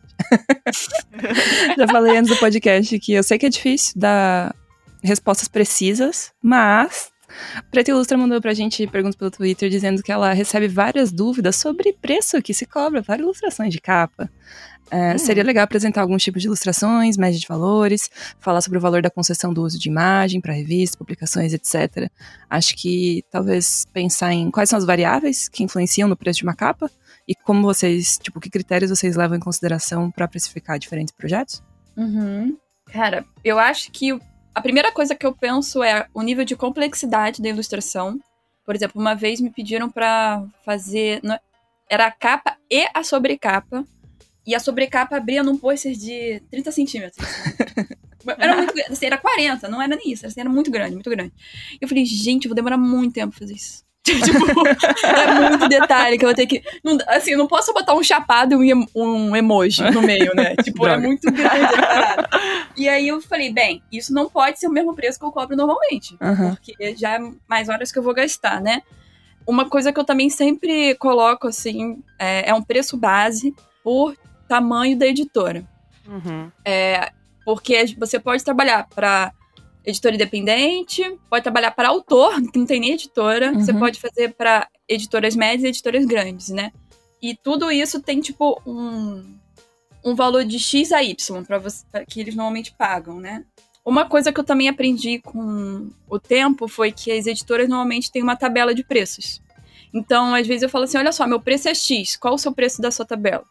Tipo, uhum. porque ele já tem algum valor esperado. Tem, tem editoras até que você já sabe o preço, porque realmente elas sempre pagam a mesma coisa pro projeto. Uhum. Isso para capa de livro, né?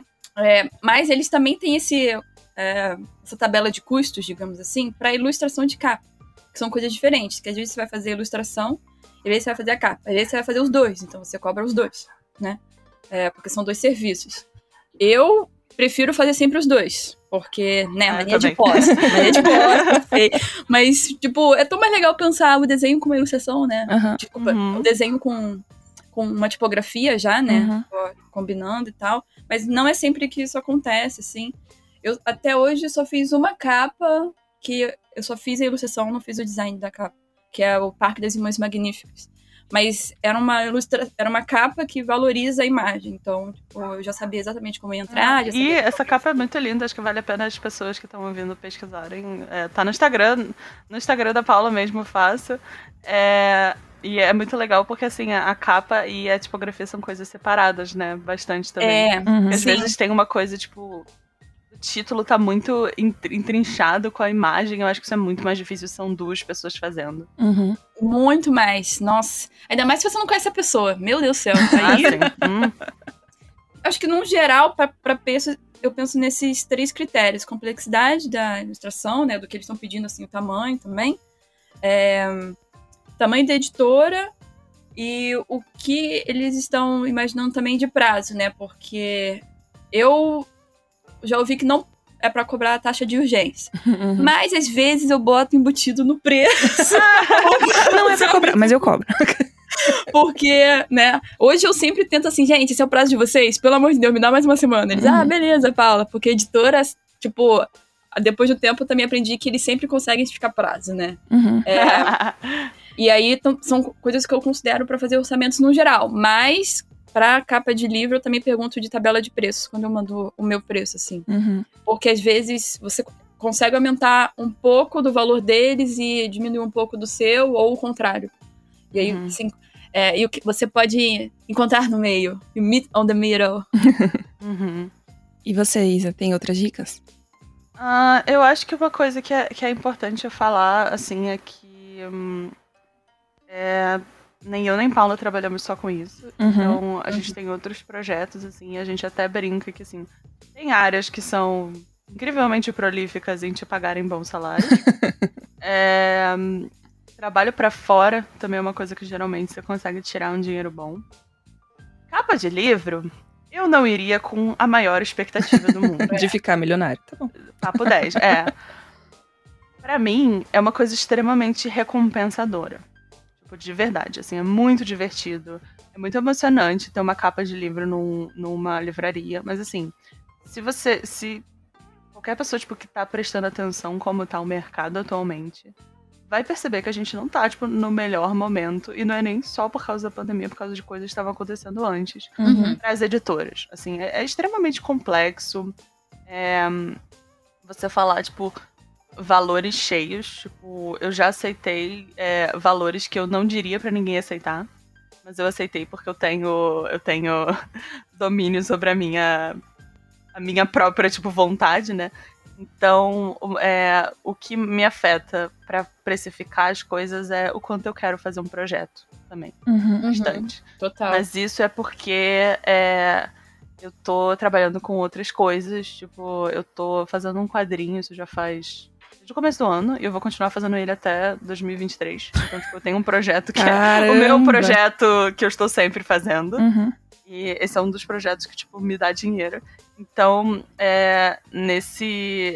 Eu tenho essa, essa chance de, tipo, às vezes trabalhar em valores que hum, são um pouco mais complicados. Até uhum. porque uma das coisas que, que eu acho interessante é que dependendo de como de com quem você tá trabalhando, a pessoa vai ser muito sincera com você. Ela vai te falar, olha, é, ou vai ser, tipo, esse projeto com esse valor, ou a gente vai fazer, é, tipo, a gente vai pegar a mesma capa, porque uma coisa que uhum. tá acontecendo muito deles fazerem capa brasileira, isso tá acontecendo porque eles estão vendo que vende. Uhum. Mas assim, é, não é necessário. Eles, te, eles podem, tipo, só retrabalhar a capa americana. Uhum sabe?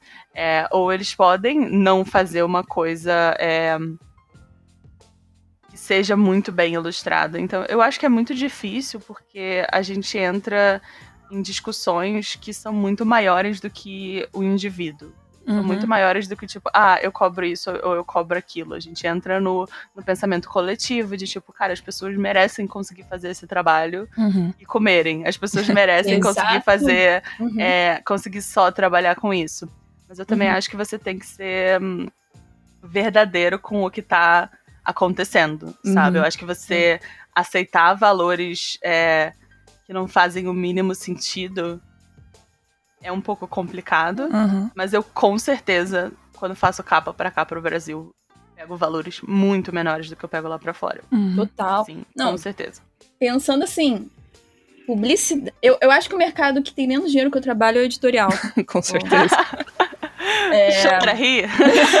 então, assim, não quer dizer que ele não tenha dinheiro, mas se você compara com meus outros orçamentos, caraca, sabe? É, é muita diferença. É, é, muita diferença. Eu diria até que, assim, publicidade é 12 vezes mais do que Caraca. Uhum. É, e eles eu pagam. Acho, eu acho isso, isso. Eles pagam. eu acho. Eu vou falar assim. Tem. Supondo que, tipo, exista um preço base, assim, tipo, eu não pego um, um por menos que isso, eu diria, porque eu sei que as pessoas gostam de valores, tipo, eu diria que, tipo, uns 1.500, assim. Uhum. Perfeito, isso. Isso que eu ia falar. É. Va eu o acho... valor que tem que ser mínimo, né? uhum. né? É. Uhum. Assim, cara, se, se, é o livro que você mais quer fazer na sua vida, vai ser o melhor portfólio do mundo. Uhum. É, você vai amar fazer e a menos de 1.500. Cara, sei lá, faz o teu, sabe? Você que sabe. é. Você vai saber é, se você, você vai sabe, pegar, mas, né? assim, é. é. e outra coisa, deixa claro que aquele não é o seu valor. Isso é uma coisa que eu tento fazer. Eu tento Sim. deixar claro, olha, não é tipo, tipo, ah, eu tô te fazendo favor, tá? Não, isso é meio, meio complicado trabalhar com uma pessoa assim. Mas falar, olha, esse não é o meu valor. Uhum. Mas eu, uma coisa que eu faço também é, tipo, eu quero muito fazer esse projeto, mas esse não é meu valor. Uhum. Eu preciso de mais, um mês. É, ou é, eu quero liberdade criativa, uhum. sabe? Tem Negocia coisas com outras que você coisas, pode, além sim, da grana. Tem outras coisas que você pode negociar e ainda, tipo, se manter, assim, um profissional que as pessoas vão te respeitar, porque eu acho que é uma grande coisa Exatamente. que eu fui perceber mais tarde é que eu era tão animada para tipo, trabalhar com qualquer coisa e, e tão ansiosa para me provar como ilustradora. Eu acho que para mim essa insegurança, essa insegurança vem por vários motivos para cada pessoa, mas para mim essa insegurança é muito eu ser uma pessoa que apareceu por mídia social, tipo, eu não tenho formação acadêmica. Uhum. Eu sempre fiquei, ah, não, é só os likes, tipo, então eu, eu lidava com isso de uma maneira pouco saudável às vezes, que era tipo, não, eu quero fazer a qualquer custo. E hoje em dia eu tenho menos tempo e mais autorrespeito. É, uhum. Então começou Dois a fatores ter... importantes. muito importantes. Começou a ter essa coisa, assim, mas é uma coisa que eu acho. Eu não sei, de novo, eu não, não tenho certeza se eu posso falar, mas eu acho que vai ficar tranquilo. Eu vou falar não valores, mas tipo, em é, proporção. Mas, tipo, esse trabalho, o trabalho que eu fiz recentemente pra Disney, eles me pagaram, tipo, 20 vezes que eu recebo aqui, às vezes. É, isso mesmo. Esse é, esse é o valor. Uhum. É muito... Mas aí na é Disney você valor. não vai ter medo de cobrar, né?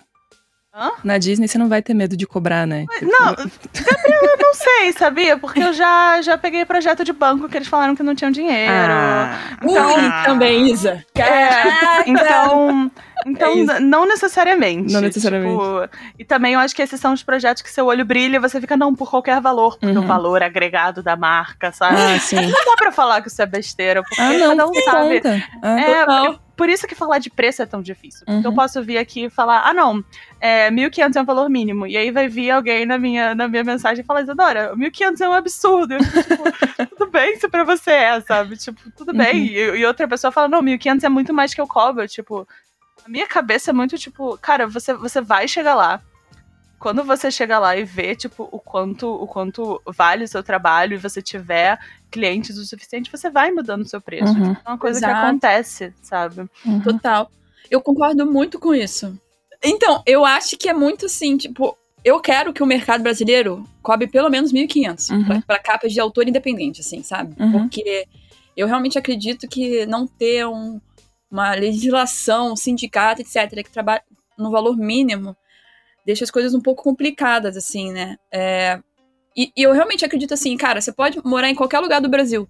500 reais numa capa não vai pagar suas coisas, Uhum. assim, tipo... Uhum. Ainda mais, é, estamos falando agora, no ano de 2021. Talvez em 2022 o, o Brasil tenha tido uma revolu revolução utópica e tá tudo muito certo, assim. Mas assim, Mas neste momento. Gostei da inclusive- timestamp. mas tipo, em 2021, cara, 500 reais aqui no Rio de Janeiro, moleque, não é nem o mercado às vezes. Não, Uhum. com certeza não, nem aqui em. Curitiba. E, e uma É. coisa que eu acho que é interessante também é que, tipo, é, existe. é, eu não vejo as pessoas falando muito disso, mas também tem essa coisa, tipo, desse conceito de pro bono de ilustração. Que é tipo, você faz ilustrações mais baratas, ou às vezes você, tipo, simplesmente faz projetos porque você acredita na causa, Uhum. ou porque é uma coisa, tipo, tá muito próxima do seu coração, assim. E isso é totalmente válido, mas quem diz isso é você. Claro. Nenhuma empresa pode te falar isso. É, tipo, Isso ah, você gosta de antiético. faz de graça, né? Tipo, não. Cruel, sabe? Se alguém tenta te, te pegar por isso. Tipo, Todo- Ai, muito. Eu hoje acho que. É porque teve uma época que eu pensava assim, ai não, eu não gosto de trabalho, vou cobrar vezes dois. Aí eu penso assim, cara, eu acho que eu deveria comprar vezes dois em todos os meus trabalhos. né? Tipo, porque eu não tenho que trabalhar sofrendo, né? É Uhum. uma coisa que eu, tipo, se eu não quero fazer, graças a Deus hoje, já passei por essa época que eu tô falando, mas assim, hoje eu não preciso mais trabalhar se eu não, se eu não quiser no- nesse trabalho, né? Tipo, num projeto Uhum. específico, assim. Uhum. Então, realmente, pra mim, trabalhar com alegria é um... e você paga pra isso é a melhor coisa que a gente faz no sistema que trabalhar por punição, né? Uhum. Assim, ainda mais aqui no Pois Brasil. é. e. Não, e a gente se sente, tipo, e eu digo isso pra mim, assim. é, e eu, eu sei que, que, que- Acho que você lembra que eu já falei isso pra você, tipo. Pra mim é muito chocante, tipo. Eu não tenho ido em livrarias, mas, tipo, da última vez que eu fui, eu lembro que eu vi uma capa minha, vi uma capa da Paula, eu vi uma capa, tipo, de outros amigos, e eu fiquei, cara, isso é muito legal, tipo, a sensação é, é muito boa e, e você. Por alguns segundos você fica, tipo, cego pro fato de que aquilo é trabalho, sabe? Aquilo é trabalho honesto, aquilo é trabalho Exato. difícil, aquilo é uma coisa que, inclusive, a gente bota tanto do nosso emocional nessas coisas. Eu lembro que eu tava tão, tão, tão aflita antes de sair o projeto do Castelo Animado, porque eu tava, cara, esse, esse, esse- livro, é, tipo, esse filme é tão importante pra tanta gente. Uhum. Esse livro é tão importante pra mim, eu amo ele tanto. Se todo mundo odiar? E eu tinha umas crises, assim. Isa, na, Eram umas jamais. crises horrorosas Jamais. de tipo, eu não vou conseguir, eu não tô pronta pra fazer isso.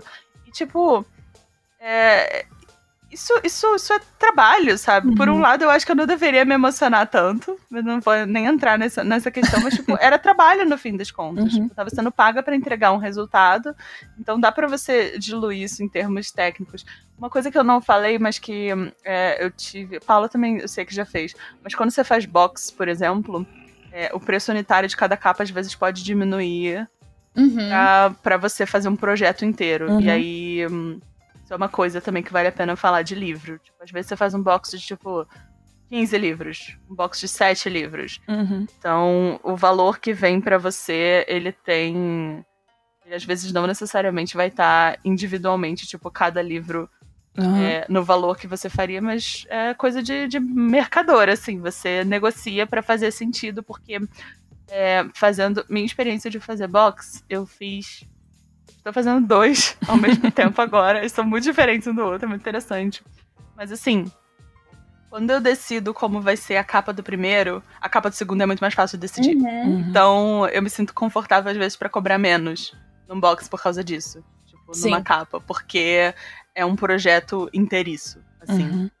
Teve essa sensação com o. Você fez o Anne of Green Gables, né? Ficou tão lindo. Sim, Perfeição. não, cara, Nossa. esse projeto, e- essa é Cara. uma fofoca que eu posso contar. Eba. Eu mandei, Eba. Uhul. eu mandei os rascunhos, e aí era um, era um projeto totalmente diferente, assim, aí os rascunhos foram aprovados e tal. Só que, tipo, a Paula interior tava assim, Paula, eu acho que eu tive uma ideia. Eu, ai, não. Já Não. aprovei os rascunhos. Caralho, de seis, os rascunhos de seis livros, né? Meu Deus do céu. Aí, tipo, a, a Paula interior falou assim, e se fosse o A e a Anne de perfil crescendo durante a coleção? Eu falei, ai, essa ideia é muito melhor do que a que eu tive. Aí eu fiquei, tipo assim, uns três dias pensando, meu Deus, eu ligo pra editora falando, pensei numa ideia melhor, desaprovem a outra e aprovem essa. Aí até que eu tomei coragem e falei assim, gente, Cancela. vem cá, pensei numa coisa muito melhor, fiz o rascunho, vejam. tipo, aí eles assim, meu Deus, vai ficar lindo, Paula, mudamos tudo, é isso. Eu, yes! Aí, Paula, agora você vai ter que disponibilizar o Paula Cut do- dos outros. Eu tô muito curiosa. Não, esse. É porque esse, os primeiros da Anne realmente não estavam, assim, tão legais quanto esse outro, que eu acho que a- usar o, o nome dela como Aham. desenho foi a sacada, né? Uhum. Mas também tem os rascunhos que eu mando, que eu falo assim, ai, o outro tava muito melhor. Mas tudo bem. tipo, esse da Anne foi, tipo, ousadia e alegria, assim. Uhum. Normalmente É, eu não você mesmo foi-. Foi o cliente que solicitou a alteração depois que não podia. Exatamente, eu fui essa pessoa. Ai, vai lá ela mudar tudo. Mas mudei e ficou. Deu, deu até menos trabalho do que eu tinha proposto, mas ficou muito melhor. Muito melhor do que eu tava pensando. Ah, que massa, né? Esse, esse acho que saiu no, no lucro ainda, porque é um projeto que você acaba tendo mais orgulho depois, né? Total. é muito nossa, ruim quando você entrega um negócio e fica tipo, putz, podia ter feito melhor. Né? É, é muito estranho fazer as coisas pelo dinheiro. Tipo, não tô Uhum. falando que é ruim, tá? Se alguém. Tá tudo bem. Severino disse: o dinheiro é o mal de todos. Faça seu trabalho por amor. Aham. Não, mas assim, você tem as duas coisas, assim, a gente seria legal. Mas assim, quando você faz às vezes uma coisa só, simplesmente porque te pagaram, tipo, Uhum. às vezes, não sei, não fica tão bom. Mas eu vou falar uma coisa que eu acho interessante. Que é que hum, eu acompanho, tipo, vários, é, vários é, sites de notícia de livro, etc. E hum, com alguma frequência, eu obviamente não vou citar nomes, até porque eu não sei o nome das pessoas. Aparecem umas capas que eu fico, nossa, que, que, que conceito. Isso definitivamente é uma capa, sabe? Não é uma coisa incrível. E aí tem, tipo, 5 mil comentários de gente. Ah, meu Deus, que linda, perfeita, não sei o quê. Tipo, ai, coisa mais linda do mundo, e não sei o quê. E, e não sei, eu, eu ouvi isso antes, mas, tipo, todo livro é o livro favorito de alguém, no fim das contas.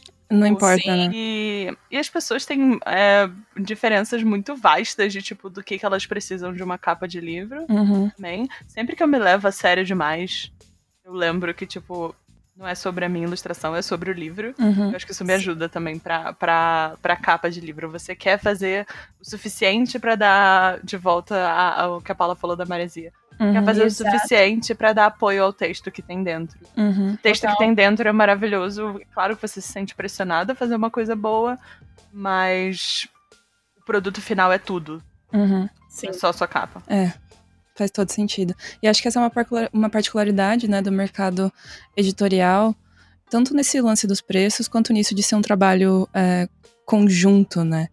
Tipo, no lance dos preços, eu acho que vocês falam muito certo de levar isso em consideração, né? Porque eu tô do outro lado do mercado, que é autor. Que tá tão lascado quanto, quanto capista. Todo Não, mundo assim, ganha pouco. Gabi, é, a gente conversa, assim, eu, eu- tendo conversas com, tipo, amigos que são escritores, amigos que são editores de, e amigos que são clientes. Uhum. Não tem de onde tirar, É. sabe? Tipo, não é como se eles estivessem, tipo, sendo super. é, ah, não, acumuladores. Não, a gente não vai repassar o dinheiro pra você. Uhum. É, é uma área complicada. É, sabe? sim. é uma Eu aposta. tenho, inclusive, eu muito, acho. muito nervoso. Uma aposta, com certeza. E a gente tá vendo que as coisas estão diferentes. Pelo menos do Uhum. meu ponto de vista, eu vejo as coisas mudando. Tipo, a nível de quantos ilustradores brasileiros eles estão chamando. Uhum. é, as capas, as variantes de capa, É, né? Tipo, editoras, Unidos- editoras novas surgindo e- Editoras novas e, crescendo surgindo. muito rápido. Uhum. É, editoras que, tipo, trabalham com financiamento coletivo, Uhum. tipo, as pessoas ficam criativas, né? Em- Em tempos mais complicados. Sai muita coisa interessante, assim, por exemplo, uma coisa que eu acho legal do, do mercado editorial é que quando uma editora vai fazer hum, é, um projeto que é de domínio público, eles têm muito mais dinheiro pra gastar com a capa. Porque Uhum. eles não estão dando, não estão repassando os direitos é, do autor. Uhum. Né? E provavelmente se eles estão reeditando aquele livro é porque ele já tem um interesse comercial em cima dele, né? Então já tem uma Sim. expectativa de vendas maior. Nossa, Sim. eu, eu fiz parte da comoção que foi o George Orwell entrar no domínio público, né? Foi uma loucura total. Foi muito Tanto que não, todas tipo, as editoras têm uma versão, né? Tipo as grandes. Todas, todas, todas. E assim, o primeiro. A primeira capa de livro que eu fiz na vida foi em 1984, na faculdade, que eu Ah. escolhi. Aí quando chegou assim, e-mail, 10 anos depois que eu entrei na faculdade. Paula, quer fazer a capa do box do George Orwell de 1984? Eu falei, ai meu Deus, eu não sei se tô preparada pra esse. É aqueles e-mails que você abre assim, você passa o olho em cima pra ver, tipo, gente, acho que eu li um negócio aqui, né? E daí você lê de novo devagar pra, tipo, será que é isso mesmo que eu tô entendendo? Exatamente, exatamente. Aham. E aí, tipo, o briefing era muito melhor do que o briefing que eu me dei quando era estudante, porque eles falaram assim, George Orwell, Young Adult. Eu falei, é isso. Eu amo isso. Isso é uma coisa que a gente tocou é, antes é, na discussão, mas, tipo, essa coisa também de fazer é, livros que são geralmente mais clássicos maduros com uma capa, tipo, despojada. Uhum. E às vezes pegar livros que são, tipo, infantos juvenis, só que, tipo, tem um. um quero falar cult following, mas eu não- sei traduzir isso. tipo, que tem, um, tem uma, uma base, uma fanbase Uhum. muito grande. Vou palavra em inglês de novo. Nossa, colonizada demais. é, esses livros que tem um culto em volta, apesar deles serem infantos juvenis, tendo essas capas mais adultas. Isso, é Sim, muito interessante. eu amo. Eu amo. Jeitos tipo, que o mercado funciona Uhum. são fascinantes. e é, é a visão do, edi do editor mesmo, né? Tipo assim, realmente, se você vê todas as capas de George Orwell que tem, eu não diria que é a minha única Young Adult, mas ela é com certeza uma das Young Adults, assim. Né?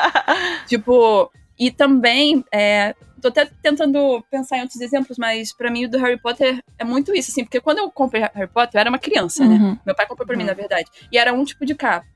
Hoje a gente vê todos os tipos de capas possíveis para Harry Potter. assim. Uhum. As capas de adulto, de adolescente, de jovem Capa de adulto. criança, livro criança. ilustrado. Exatamente. Livro ilustrado, que é belíssimo Nossa, é também. lindo. E isso realmente tem um peso muito grande, assim, como eles vão achar alguém pra fazer a capa e às vezes também para as ilustrações internas, né? Uhum. É, eu também tô passando por um. Na verdade, eu já fiz a capa, já tá pronta, tá indo pra produção. Que é pegar um livro que é um clássico entre adultos, entre aspas, adultos. Que agora ele também vai ser lançado com essa edição voltada mais pra Young Adult, assim. E pra mim mostra como realmente a literatura é essa coisa enorme, né? Uhum. Não tem exatamente gênero pra acessar alguns tipos de história, né? É a forma como a história é apresentada, né?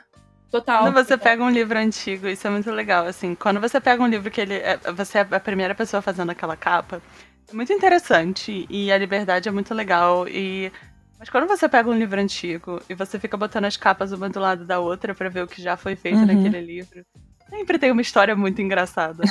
a minha, a minha assim, tem, tem outras, mas assim, a minha favorita foi, foi realmente também a do Castelo Animado, porque quando o livro foi lançado em 86, eles queriam muito marketar esse livro pros jovens meninos. Uhum. Então, as capas antigas, elas são, assim, uma coisa. As capas têm, tipo, o Hal segurando uma guitarra. Que isso? Paula, Paula, você nunca viu essa... Cara, essa capa, ela, ela me trazia alegria agora. noite e dia. Porque, assim, é muito, tipo... É muito uma coisa estilo Caverna do Dragão, assim. Uhum. É Uma coisa meio, tipo... Olha esse livro de fantasia que Aventura. é super, tipo, pra meninos. É tipo É. capas do Charles Dickens, assim, de 1900 e pouco, sabe? Que Cara, tipo, é uma coisa meio. Cara, é ridículo, Finn, sei porque assim. Isso, o Calcifer, ele, tipo, é um, um demônio, né? Então ele, tipo, parece mais um goblin, assim. Então é muito engraçado. Muito engraçado ver as capas antigas. E elas, tipo, claramente foram feitas pra um público diferente. Uhum. E, e é engraçado, tipo, ver como. Como, sei lá, tipo, como entra, às vezes, machismo nisso. Como entra coisas muito de época, coisas muito, tipo, de gênero. Tipo, esse, esse é para esse público, só esse público vai ler. Eu não, não- obviamente, eu não diria que isso não acontece mais. Uhum. Mas é interessante essa, essa história das capas e pensar o que cada editor falou. Sim. Estou tendo uma, uma oportunidade muito legal de trabalhar com um livro que eu li, uma série que eu li quando eu era adolescente. E agora, é, quando eu tava fazendo reunião pra falar sobre como é que a gente ia marketar isso, foi muito engraçado porque eu falei, ah, eu quero que ah, o público-alvo sejam pessoas, tipo, tinham a idade que eu tinha quando li aquele- esses livros agora, tipo, Uhum. o que, que essas pessoas gostam, e também pessoas de 30 anos que vão ficar saudosas. Então, é um público-alvo muito interessante. É Uhum. sempre muito interessante, assim, os desafios de cada projeto com relação a isso, sabe? Uhum. É, quais são os títulos comparativos? É, quem, quem provavelmente vai comprar? Uma coisa que eu acho fantástica e muito interessante, eu aprendi com a, com a Ilustra Lu, com a Luísa, é que ela, quando estava fazendo a capa de Arlindo, ela fez uma capa primeiro rosa choque. Uhum. E depois ela voltou atrás e fez uma capa azul É meio roxo. Escura? Uhum. é, para crianças LGBTQ poderem comprar sem ser claramente, tipo, uma coisa que os pais vão olhar e, e- sabe? Uhum. Que é uma coisa, às vezes, de ter um arco-íris na capa. Uhum. Que sua, seu Sim. intuito, assim, como, como comunicador, é tipo, não, vamos falar tudo sobre tudo que esse livro é. Uhum. E às vezes as pessoas não estão seguras para ler aquele livro. Então é muito interessante, assim, o, o- o quanto cada projeto é um projeto. Uhum. Muito. Ai, disse tudo. Eu acho que então vamos falar um, um pouco do trabalho de vocês no dia a dia. A maior parte Uhum. de perguntas que a gente recebeu foi disso. As pessoas têm curiosidades muito específicas pra saber detalhes, detalhes sórdidos de como é, de como é que funciona o negócio. E a pergunta que a gente mais recebeu, tipo, repetida assim, quanto a isso, foi se vocês leem os livros antes de ilustrar ou se vocês só recebem um briefing. Eu, eu leio. Assim, os editores não partem desse pressuposto. Que, Que você vão sabe ler, ler. né? Ah, não, tipo, elas falam assim: quer fazer esse, esse livro aqui? Olha só, esse aqui é o briefing. Eu falo, ah, legal, pode me mandar o livro? Aí, ah, tá. Aí eu, tipo. Nossa, eu aí- também sempre, sempre peço livro. Tipo, mesmo que eu não planeje ler ele, mesmo que eu Uhum. planeje ler uma review, eu sempre peço livro. Eu fico, eu quero ter, antes dele ter minha capa. Não, você recebe no Word. Caraca, é muito estranho, porque você vê assim, ó, o livro cru e tu fala, No meu Deus. Word, caramba! É muito. Cara, eu recebo umas versões com os comentários dos editores, editores. assim, falando. Cara, não vamos traduzir o nome dela, não. Ou, tipo, ou, tipo assim, será que a gente deveria falar assim? Fico, Isso é muito legal! é muito maneiro. Eu fico até, caraca, eu vou ter que ler o livro depois, né? Reler, né? Porque eu quero ver o que eles decidiram. Porque eu não sei o que eles vão decidir. assim. Mas é, uma coisa que eu sempre faço, assim, se não ler o livro todo, ler grande parte dele pra eu entender como ele é, assim. Tem, tem livros também que. Cara, o Diário Simulado, eu li três capítulos eu falei, é isso, já sei o que eu vou fazer. Não Ah, preciso mais nada. Tipo. E aí eu. E, tipo, veio muito rápido, assim, a imagem. Mas tem outros que eu fiquei assim. Tipo, o Parque das Irmãs Magníficas. Uhum. Caraca, eles mandaram o livro em espanhol, que é uma letra. Assim, eu não leio, não leio nem falo. Tipo, sabe aquele látis assim, lê pouco, fala pouco, entende pouco? Sou com espanhol. Eu falei, cara, eu tenho que entender alguma coisa desse livro. Eu, eu tentei ler em espanhol, assim, um capítulo. Eu falei, gente, ok, não entendi muito, vamos lá. Tirar o máximo que eu posso das resenhas, do, do briefing e tal, do que, que eles estão me falando desse livro. Porque às vezes o livro não tá nem pronto, né? Isso também é uma das coisas muito Uhum. loucas assim, que acontece. Quando é uma refação, assim, esse último livro que eu tô fazendo, que é um dos livros que era de história de adulto e agora também. Aquela, era Tá de história de ficando lindo. Eu tenho inside information, tá ficando muito lindo esse livro. E aí, cara, eles me mandaram a versão antiga. Não tá nem em design ainda, tá em PageMaker. Que eu nem sei se Nossa vocês já senhora. ouviram falar Não de PageMaker. Faço a menor ideia do que, que é. Não, Cara, não. PageMaker é um, é um software dos anos 90, que ele é o- a mãe, assim, do, do InDesign. Ele não roda mais em programa em computador nenhum, quase, assim. Aí mandaram em PageMaker e depois uma versão editada maluca em design também. E aí eu li de novo, né? Eu já tinha até lido, mas eu li de novo, só que eu fiquei assim, gente, será que eu me atrevo a ver o que é o PageMaker? Assim, tipo, fica muito doido, muito doido, assim. Mas é, esse contato com o texto eu considero importante, pelo menos para você ter noção de como é o tom do autor, né? Uhum. Que a gente tava falando. Tipo, quando é autor de distopia, eu tenho que entender o que ele quer dizer com uma distopia também. Uhum. Porque tem os caras que são os, dis- os distópicos irônicos, Uhum. faz aquelas piadas das desgraças. Sim. Tem os que são os distópicos realmente, assim, depressivos. e os dis... Meio diferenciação. Entendi. Eu já tô imaginando a, a livraria da Paula vai ser exatamente assim, né? Literatura doida, distópicos irônicos, distópicos depressivos, as categorias vão ser perfeitas.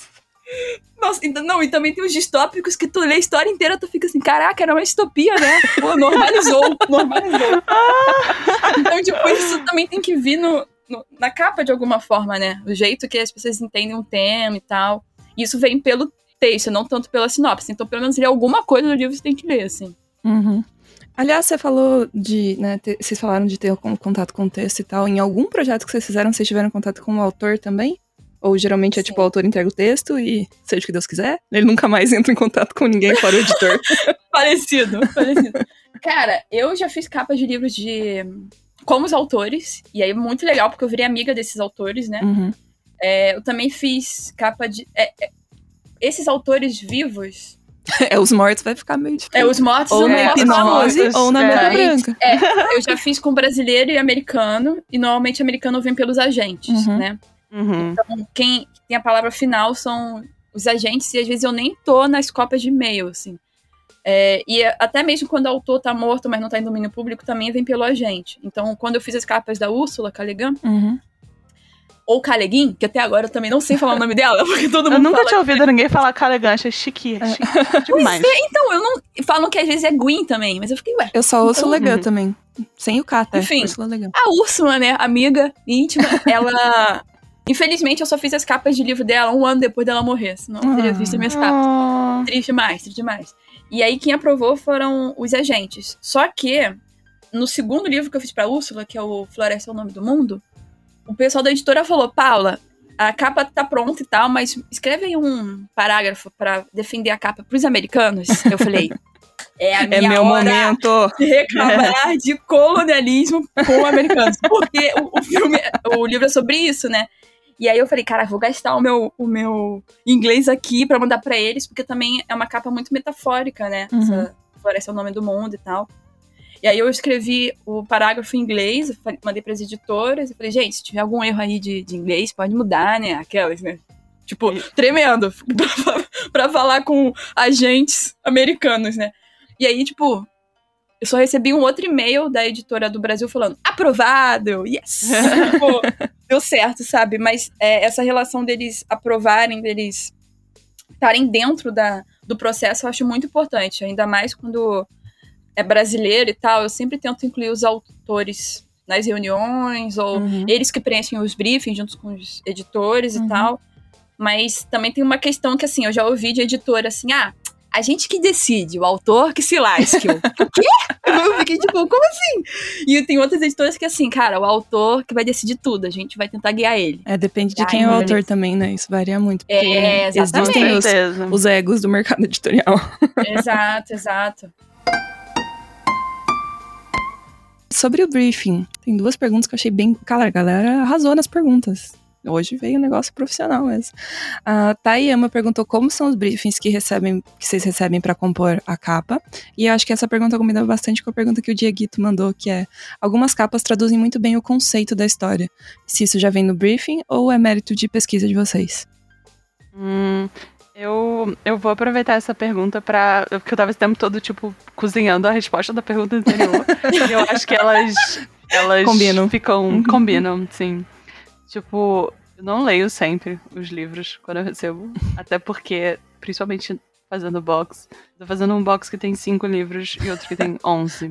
Então. Não dá E tempo. eles foram, eu aceitei no mesmo mês. Então eram 16 livros que eu tinha que ler. Caraca. E Ou você eu não deu um spoiler aí, assim, hein? Não tem tantos boxes com 5, com 11 livros. É. é. É, o C sai da internet, Talvez. já Não, isso tudo bem, tudo bem. É, o, o de 11 é editora, assim. Ela é minha amiga, vai dar tudo certo. É, mas, assim, esses livros, é, o, o de 11 eu já tinha lido antes, o de 5 não.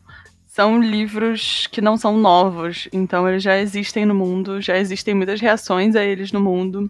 E melhor ainda, é, um, de- um, um desses boxes são livros que, tipo, às vezes são passados pra escola. Uhum. Então tem muita review, assim, bem compreensiva, assim, de, de que dá pra você ler e entender.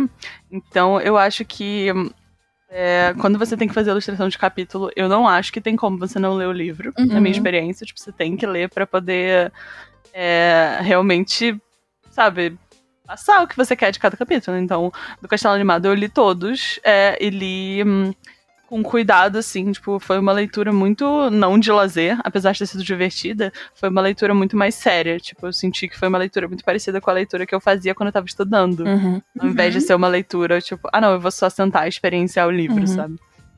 E hum, é, quando eu consigo encontrar uma review, tipo, bem feita, às vezes eu não leio o livro. É, eu já fiz ah, a capa do. A capa do One Last Stop, que é o segundo livro da Casey McQuiston. Uhum. É, quando me mandaram pra eu ler, tipo, o livro não tinha sido lançado, então eu fiquei, yes, trabalhar com capa de livro pra poder ler o livro dos meus autores preferidos antes deles lançarem. Então, isso foi absolutamente tudo. Aí eu li, porque, né? Mas depende, assim, depende, não é sempre. É, e eu acho que o que mais norteia, tipo, se eu vou ler ou não, é se eu tenho uma ideia antes. Se o briefing é muito bem dado, porque às vezes se o briefing é muito bem dado, eu não sinto que vai ter muita diferença eu ler o livro, tipo, a fundo ou não. E eu digo isso mais porque hum, tem livros que, pô, tem filme, sabe? Uhum. Tem um bando de coisas, tem muitas interpretações deles no mundo. Uhum. Então, se eu às vezes leio um resumo, eu sinto que eu, eu, eu tanco já, tipo, só fazer a capa.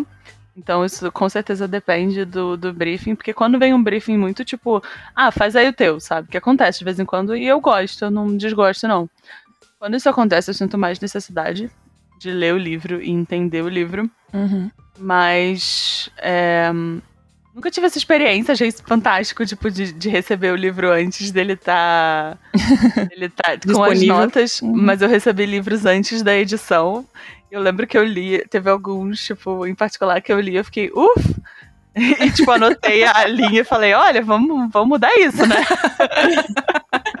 Tô avisando não vai sair do disso livro, aí. não, né? Só, só dizendo, assim, eu sei que tem todo um trabalho. é, tem muita gente que vai ler, mas eu fiquei, eu já peguei, então, aqui. É, mas é, é muito interessante, porque assim, não necessariamente você só trabalha lendo livros que você gosta. Tipo, às vezes você lê livros que não têm necessariamente a ver com você. Uhum. Ou às vezes você lê livros que, tipo, são só livros. Eles não são necessariamente obras-primas que tocam em todos os cantos da sua psique e do seu coração. E isso é uma coisa que, que existe, tipo, Uhum. que acontece, assim. Mas, é, não sei agora se eu respondi a, a última pergunta, mas, tipo, o briefing pra mim é, tipo, muito. varia muito do cliente, assim. Até, até o processo de feedback eu achei legal que a, que a, a Paula falou tipo, da experiência de trabalhar com a Úrsula. Quando você trabalha com, com um autor que não tá mais vivo, geralmente você trabalha com o, o state dele, que dizem, é o Uhum. estado do autor. É tipo as pessoas que elas são é, responsáveis por cuidar daquela, Isso. daquele legado. Isso é tão interessante. Uhum. É, e aí essas pessoas geralmente têm muitas opiniões.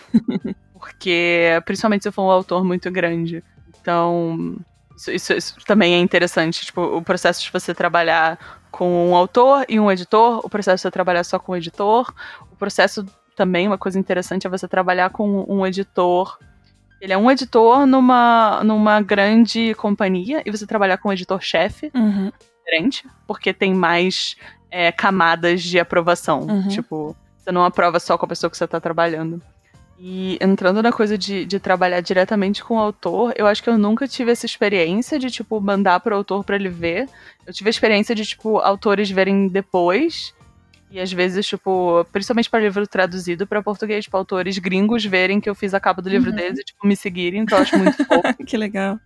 Eu acho, eu acho muito fofo o carinho que a comunidade literária Uhum. é, gringa tem com os brasileiros. Assim, o pessoal é muito vocal sobre as coisas. Sim. Isso é muito fofo de ver. E com, com o Castelo Animado, que eu acho que foi muito fofo, é que hum, o filho da Diana, tipo, chegou a comentar que ele gostou muito das capas. Eu fiquei, Caraca, morta, fiquei morta. muito emocionadinha. Eu ia imprimir o comentário e ia fazer um quadrinho na minha casa. Eu Eu, tipo tenho uma pessoa. pasta no meu computador que é elogios. Horrível isso, né? Mas Eu achei incrível. é isso, dias Ele difíceis. disse que você tá mal, né? Ai, deixa eu ver aqui rapidinho minha pasta, por favor. Elogios. vários print screens assim. Ai, ai. Caraca. Ai, maravilhoso. Mas é pra quando você se sentir mal, porque se você não vai acreditar em si mesmo, você tem que acreditar em alguém Exatamente. falando que você é bom. Então, É isso. Tem que dar uma lembrada, né, gente? É importante, também acho importante. Aham. Quais eram as perguntas mesmo?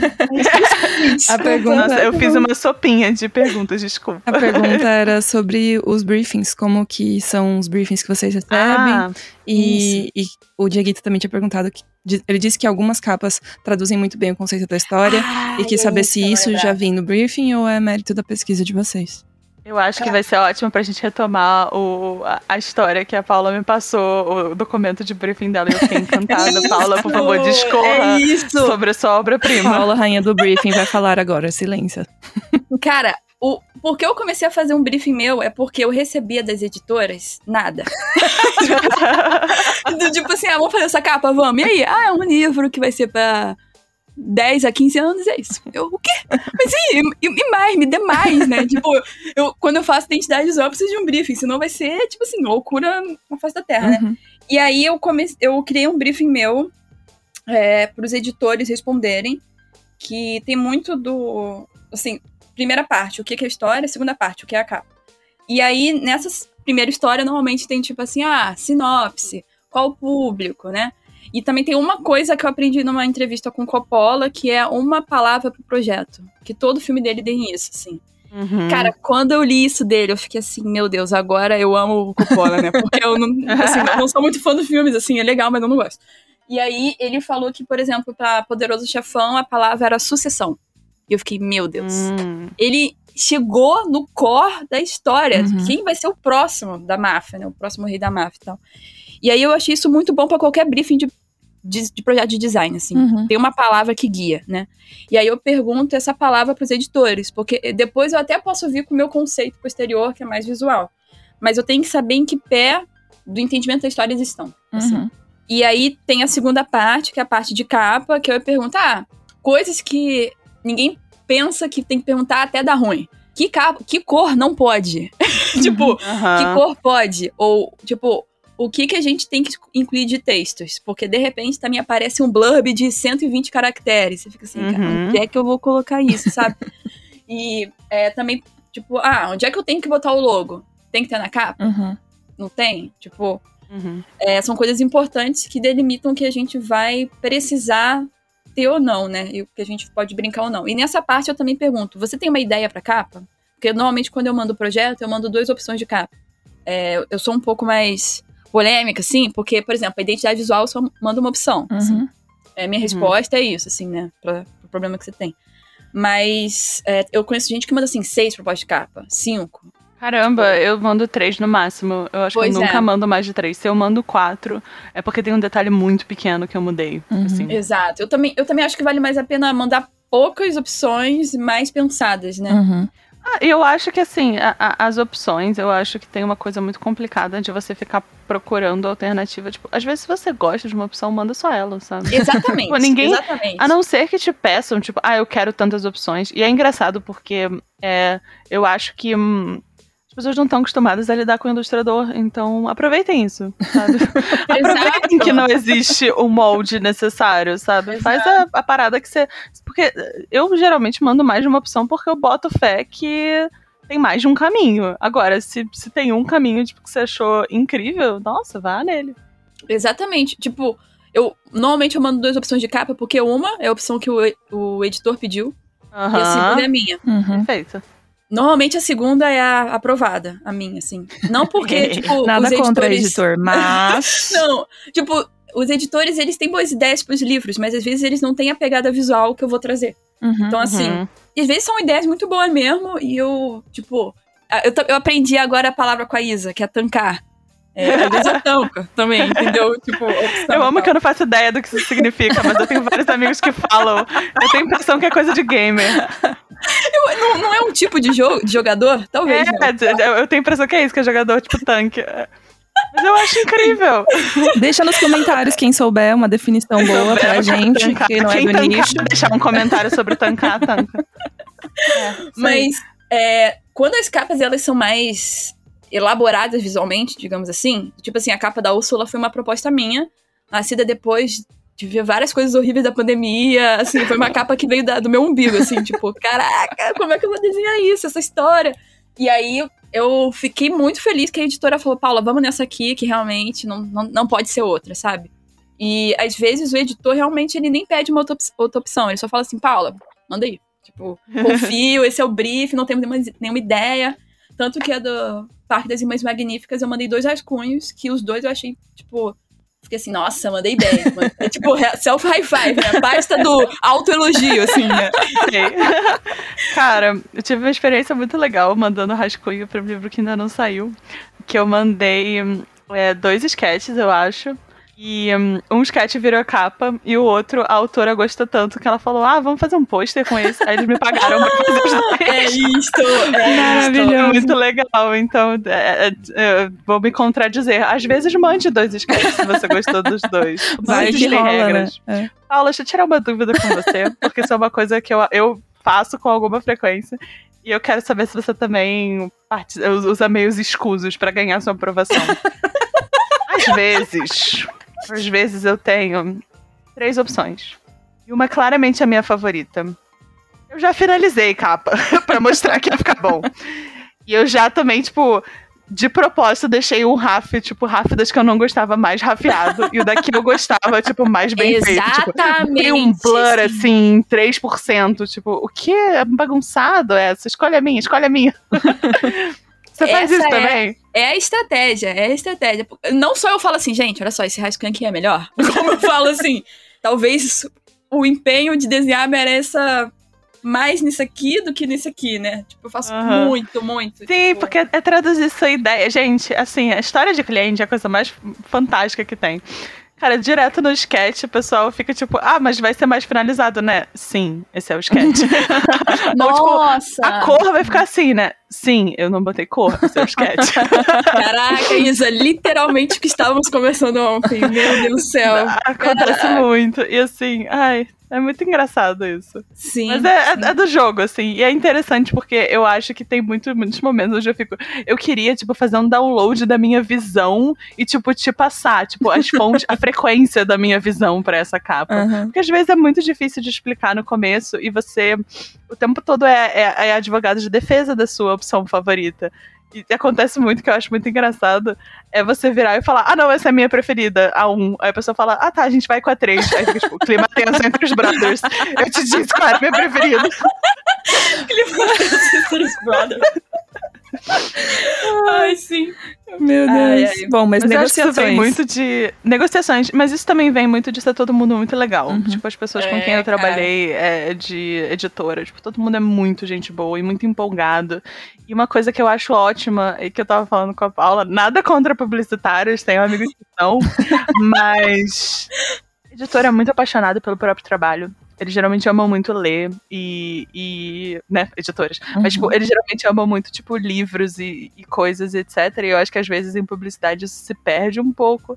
Então, mesmo quando vocês não concordam, tipo, você sabe que é o melhor pro livro, sabe? Uhum. Eu não Total. acho que é uma área que tem tanta gente muito egocêntrica. Não sei sua experiência, Paula, mas eu sinto um pouco isso.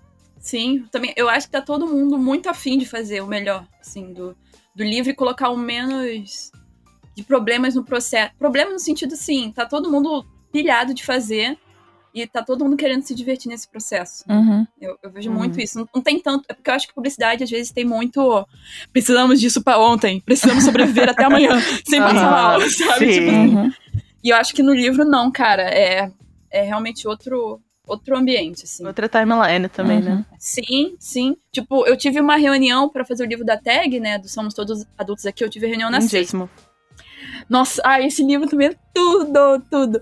E aí, cara, a reunião que eu tive com eles foi quando eu conheci eles, né, pela primeira vez e tal. Aí a reunião era sexta-feira, 5 horas, assim. Aí, tipo, a reunião acabou, aí um dos moços da tag falou: Caraca, que, que, que reunião maneira, né? Gente, tô aqui divertido, sextou, né? Falei, isso, gente, sextou. Já começou a aproveitar, sabe? Tipo.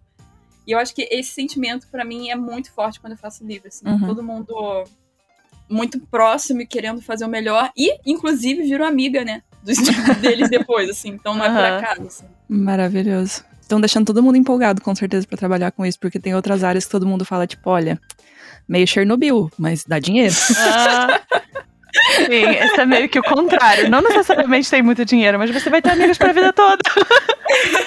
Prós e Tá sentindo contras. sozinho? Trabalho com livro. Não, tipo, eu acho que o legal também de capa de livro é que a gente pode trocar num nível muito maior que normalmente troca, assim, não só entre os editores, mas com os leitores, eu lendo a Uhum. opinião dos leitores antes e depois É. de, de fazer a capa, Sim. E com outras pessoas que fizeram a mesma capa, né? É porque de E- alguma forma você tá se inserindo numa, numa discussão, né? Porque o livro é isso, não é tipo um produto que você compra e deixa de enfeite na estante, né? É pra ser debatido, é pra ser discutido, é pra rolar um diálogo em torno daquilo. E a, a capa invariavelmente representa a tua visão, né? Tipo a tua contribuição pra esse diálogo. Então faz Exato. todo sentido que role. Exato. Tipo, quando saiu as saíram as capas do George Orwell, né? Eu tava assim, nervosa. Tipo, ai meu Deus, vão sair um milhão de capas. Eu estou. É, é difícil não, não, não se botar numa competição, né? Tá todo Uhum. mundo fazendo ao mesmo tempo. E aí, quando saíram as outras capas de pessoas que eu amo, eu fiquei, caraca, todas as capas são iradas. Aham, É tipo, isso. eu quero, eu quero ter todas. E, Exato. tipo, Exato. E que legal que a gente consegue trabalhar no mercado que tá oferecendo todas essas opções. Eu. Quando saiu Mulherzinhas, teve muita capa. Quando saiu o Anne of Green Gables, eu lembro que teve muita capa. Uhum. E é, é muito legal você ter todos esses exemplos, porque você aprende também. Assim, a coisa, a coisa mais legal é você, sei lá, você vai pegar uma capa pra fazer, você vai olhar no Goodreads, tá tipo, ah, olha todas as 74 capas. você fica, gente, quantos jeitos interessantes de, tipo, interpretar a mesma coisa, sabe? Uhum. É maravilhoso, realmente. É muito. Ah, eu amo isso. Não, e tipo, eu também reparei que, as que os ilustradores que eu sou fã fizeram capas que não só eu compraria, mas também conversam com a minha visão do livro que eu fiz pra minha capa. Então eu fiquei assim, ai, por isso somos amigos. tipo, um atestado de, de hum, sintonia mental. exatamente, exatamente. Muito legal, sério. Dá pra perceber que vocês se divertem trabalhando nessa, nessa área. Tem mais duas perguntas e aí a gente vai se encaminhando para os finalmente. Estamos aqui conversando há mais de duas horas. Olha só que rende essa conversa. Gente, está passando, parece que fazem, faz meia hora. Então tem umas horas que, sem brincadeira, tem umas horas que eu paro. Eu lembro que eu tô numa conversa, porque eu fico só ouvindo vocês falando. Eu fico, ai, que delícia esse podcast. O desenho da Isa, assim, olhos brilhando. Também estou assim aqui. Também estou assim aqui. Vai, senpai. Muito Maravilhoso. É, a próxima pergunta é da Bi, Bianca Nazari. Ela quer oh. saber como vocês começam o planejamento para capa, principalmente na parte da composição. É uma dúvida que apareceu várias vezes. Caraca. e eu acho que isso é, isso é, é difícil, mas eu acho que é muito parecido com o processo de ilustração nesse sentido. Que tipo, cara, é complicado porque você tem que pensar em várias coisas antes de começar. Tipo, não vai direto para uma folha de papel. Você faz uma pesquisa antes, geralmente. Uhum, então uhum. tem isso. Acho que a primeira coisa é a pesquisa. Tipo, quais foram as outras capas que já foram feitas? É, qual é o, quais são as cores que eu quero fazer? Então, às vezes, tipo, uma coisa que eu faço é que eu tenho umas pastas no Pinterest para cada capa que eu fiz. Uhum. Inclusive, eu acho muito interessante, tipo, olhar depois delas estarem feitas, tipo, o que, que eu peguei de cada coisa. Aí, quando eu comecei, eu tava fazendo só uma capa. Eu botei projeto X. Aí, hoje em dia, minhas pastas do Pinterest são todas secretas, tipo, projeto X, projeto Y, projeto D, projeto. Mas cada capa é um mundinho, né? Uhum. Então, é, inclusive, eu às vezes passo a capa, a, a, a, cada pasta, quer dizer, cada capa também é um mundinho, mas às vezes eu passo a pasta pro cliente e mostro e falo, ah, eu quero isso daqui, isso daqui, isso da colar. E depois que, às vezes, eu aprovo essa essa pasta, tipo, que eu começo. Tipo, não é sempre, mas às vezes eu primeiro mando as referências, a gente fala, ah, ok, tranquilo. E aí eu começo a desenhar. E eu acho que é uma coisa muito de tentar, ao invés de me emocionar e já querer trabalhar demais uma capa, começar fazendo os desenhos bem pequenininhos, tipo, é, uma das coisas que me move muito é, tipo, onde vai estar o título? Uhum. Vai estar em cima? Vai estar embaixo? É, nos boxes, tipo, dois dos boxes que eu fiz, eles têm. É, no primeiro livro, a, a, o título tá em cima, no segundo, o título tá embaixo. E aí fica fazendo esse zigue-zague. E isso orienta muito a composição também. Por isso que eu acho que é tão interessante, acho que tanto para mim quanto para Paula, você saber que você vai fazer as letras, Uhum. Que aí você, tipo, já delimita elas, ainda mais quando você, você faz um estilo mais, tipo, letteringzinho. Eu gosto muito. Eu gosto muito de fazer composições que são muito encaixadinhas, assim. Uhum. Vezes, até uma coisa que eu, às vezes, fico. Hum, eu posso fazer outras coisas com o meu trabalho, não preciso sempre estar nessa metodologia. Mas é uma coisa que eu gosto. Então, o título, eu sei que ele tem que existir. Tipo, tem outras coisas que eu não, não precisam estar na capa, que eu ainda não tenho certeza, mas o título vai ter que estar. O título, o nome da autora, é, a logo da empresa, dependendo, às, vezes, às vezes um blurb. É, às vezes tem, tipo, isso acontece muito lá fora. É, os livros têm escrito, tipo, a novel, tipo, em algum lugar da capa. então tem isso. Isso orienta muito, tipo, o que eu sei que precisa estar naquela capa. Tipo, é a primeira coisa que eu fico, tipo, ah, ok, então a, a composição vai ser assim, baseado nisso. Tanto que quando eu vou dar um, um, os exemplos, assim, às vezes os, as opções, eu tento fazer o título em mais de um lugar. Uhum. E outra coisa que me, me preocupa sempre é a legibilidade do título. Então, se vai ser uma capa full ilustrada, é, o título vai ser claro, então eu vou ter que criar uma área escura, uhum, sabe? para ele poder dar leitura. Total. A capa do Castelo Animado nos testes teve, teve. Isso tem no meu Behance, se alguém quiser ver. Eu deixei bem, bem tipo, separadinho como foi o processo. Uma das opções tinha o texto Castelo Animado dentro das flores. Eu já tava tipo, gente, se escolherem essa, eu vou ter que me ferrar depois pra, tipo, dar o contraste certo. Mas foi o que eu fiz. Mas, assim, uma das opções era ter uma fumaça escura saindo do castelo e o lettering tá em cima daquela fumaça. Então, é, o título eu acho que é muito importante. É muito importante a pessoa conseguir ler, uhum. sabe? É, não, e então, o título é tão importante muito. quanto a capa, né? Tem títulos que vendem muito. o livro sozinho, né? Sim, e eu acho engraçada essa tendência também de, às vezes, o nome do autor ser maior que o título. Eu nunca tive que trabalhar com isso, porque eu não gosto muito, inclusive, uhum. tipo, do nome do autor ser muito maior. Eu entendo quando tem que acontecer, mas às vezes essa é a coisa mais importante da capa. Uhum. É, então, principalmente para autores, eu acho que tem livros muito famosos e eles lançam outros livros que não uhum. são tão famosos. O grande, o grande a coisa que vai puxar as pessoas para comprarem é o autor, então uhum. você tem que tomar esse exato cuidado do título com o nome do autor. Uhum. Mas acho que para fazer. É, é, isso é uma coisa muito real, né? Engraçado. Mas eu acho que para fazer composição é muito assim, tipo, eu gosto de testar várias coisas, mas eu sempre. É, você já tem uma lista. Essa cabeça de hierarquia. É, tipo, de o que, que, é a coisa mais né? importante? Uhum. É, tipo, não tinha nenhuma chance. Nenhuma chance da capa do castelo animado não ter o castelo. tipo, ela ia ter o castelo. Eu não sei se ele ia estar tá pequeno, se ele ia estar tá grande, se ele ia estar tá de lado, se ele ia estar tá de cabeça para baixo, mas ele ia estar tá de qualquer jeito. Uhum. Então, essa coisa, tipo, do começo do processo é o que eu sei, sabe? As variáveis a gente vai encontrando no meio do caminho, mas o que você sabe daquela capa é o que o que faz, tipo, o processo de começar a desenhar ser mais fácil, porque eu acho que tem aquela grande, aquele grande momento, tipo, o que, que eu tô fazendo, o que, que eu vou fazer, uma folha branca, uma caneta na minha mão, Então... E uma ideia na cabeça. Literatura louca. É, literatura louca. É isso. Cara, é muito. Pra mim é também muito parecido, porque para pensar na composição a gente tem que pensar nos elementos, né? Uhum. E os elementos são tantos os textuais, né? Porque já são os que estão pré-concebidos, assim, mas o quanto você vai colocar de ilustração, desenho, personagem, cenário e tal. E para mim é muito louco, porque assim, tem toda essa fase que a Isa falou de antes do desenho, antes dos thumbnails, que você mergulha, né, no conteúdo, assim, que para mim inclui pesquisar as capas que fizeram antes, pesquisar sobre o autor, pesquisar o imaginário dessa, dessa história, assim, porque, por exemplo, é, cyberpunk. A gente já tem uma ideia do que é cyberpunk, né? Sim, uhum. uma ideia genérica. E aí você pode trabalhar em cima disso, colocar elementos novos ou se aproveitar de elementos que já tem. Mas também, vamos para outro gênero, assim. Fantasia. Pra mim tem, por exemplo, fantasia de hominho, que aí já tem todo um Fantasia de mais, hominho! Mais uma, mais uma categoria. É, mais uma, mais prateleira na biblioteca da Pão. Sim, sim, sim.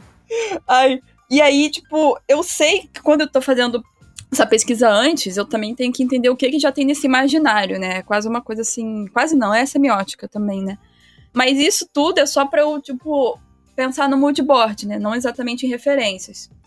Porque tendo esse imaginário, né, é, esse moodboard, aí eu começo os thumbnails zoadaças, assim, eu pego uma folha A4, dobro em quatro, vou desenhando, e aí eu desenho tanto o lugar que vão os textos, quanto o que eu tô imaginando pra, pra cena, assim, né, tipo, uhum. eu chamo de cena porque normalmente eu desenho personagens, né.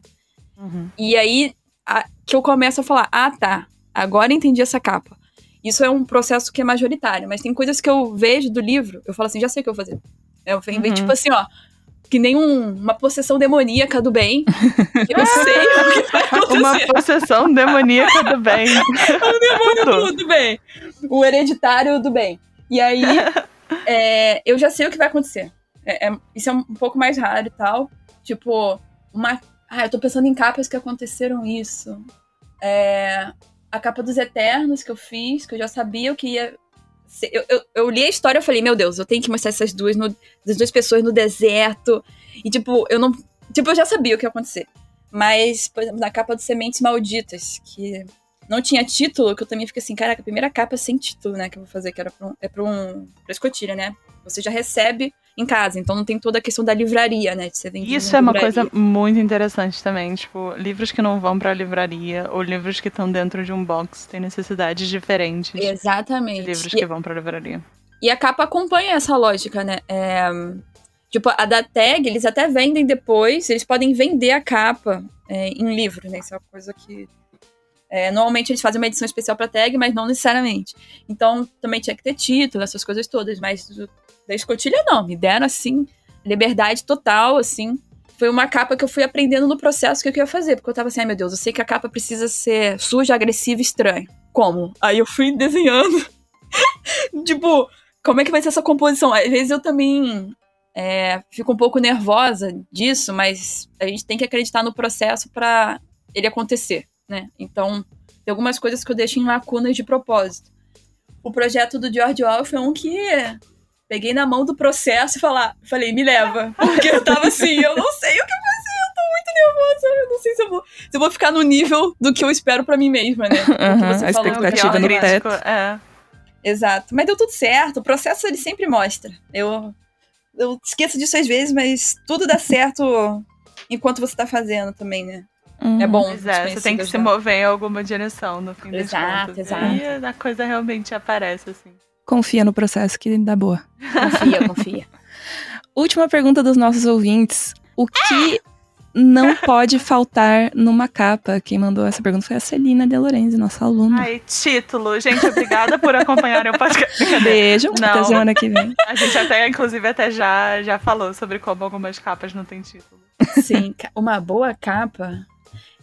Eu acho que uma boa capa não entrega tudo. Pra mim é isso, assim. Não conta a história, não fala É. quem matou.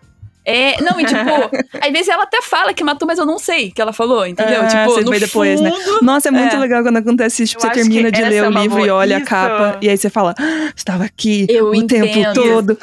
Exato, Essa é uma exato. capa muito interessante. Esse é um tipo de tipo, capa muito interessante, um tipo de jeito de ler muito Sim. interessante. Que é que você, tipo, antes de você começar a ler, você fica, ah, ok, bonitinho. Aí você termina de ler e você fecha a capa. E, tipo, sei lá, vamos supor que teve um assassinato por causa de um.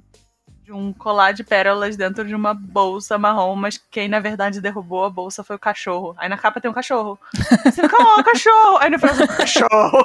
Exatamente, é isso. Isso é o que, como capista, é muito interessante, assim, eu acho. Não dá pra você fazer isso em todas as É, capas. você mas, dá um tipo, spoiler sem a pessoa saber que você tá dando um spoiler, né? Sim. sim. Nossa, tem a capa do Incrivelmente Alto, Extremamente Perto, que é a mão. Uhum. Né? Aí você fala, pô, é a mão, tá? E daí? Aí você entende porque o título está dentro da mão.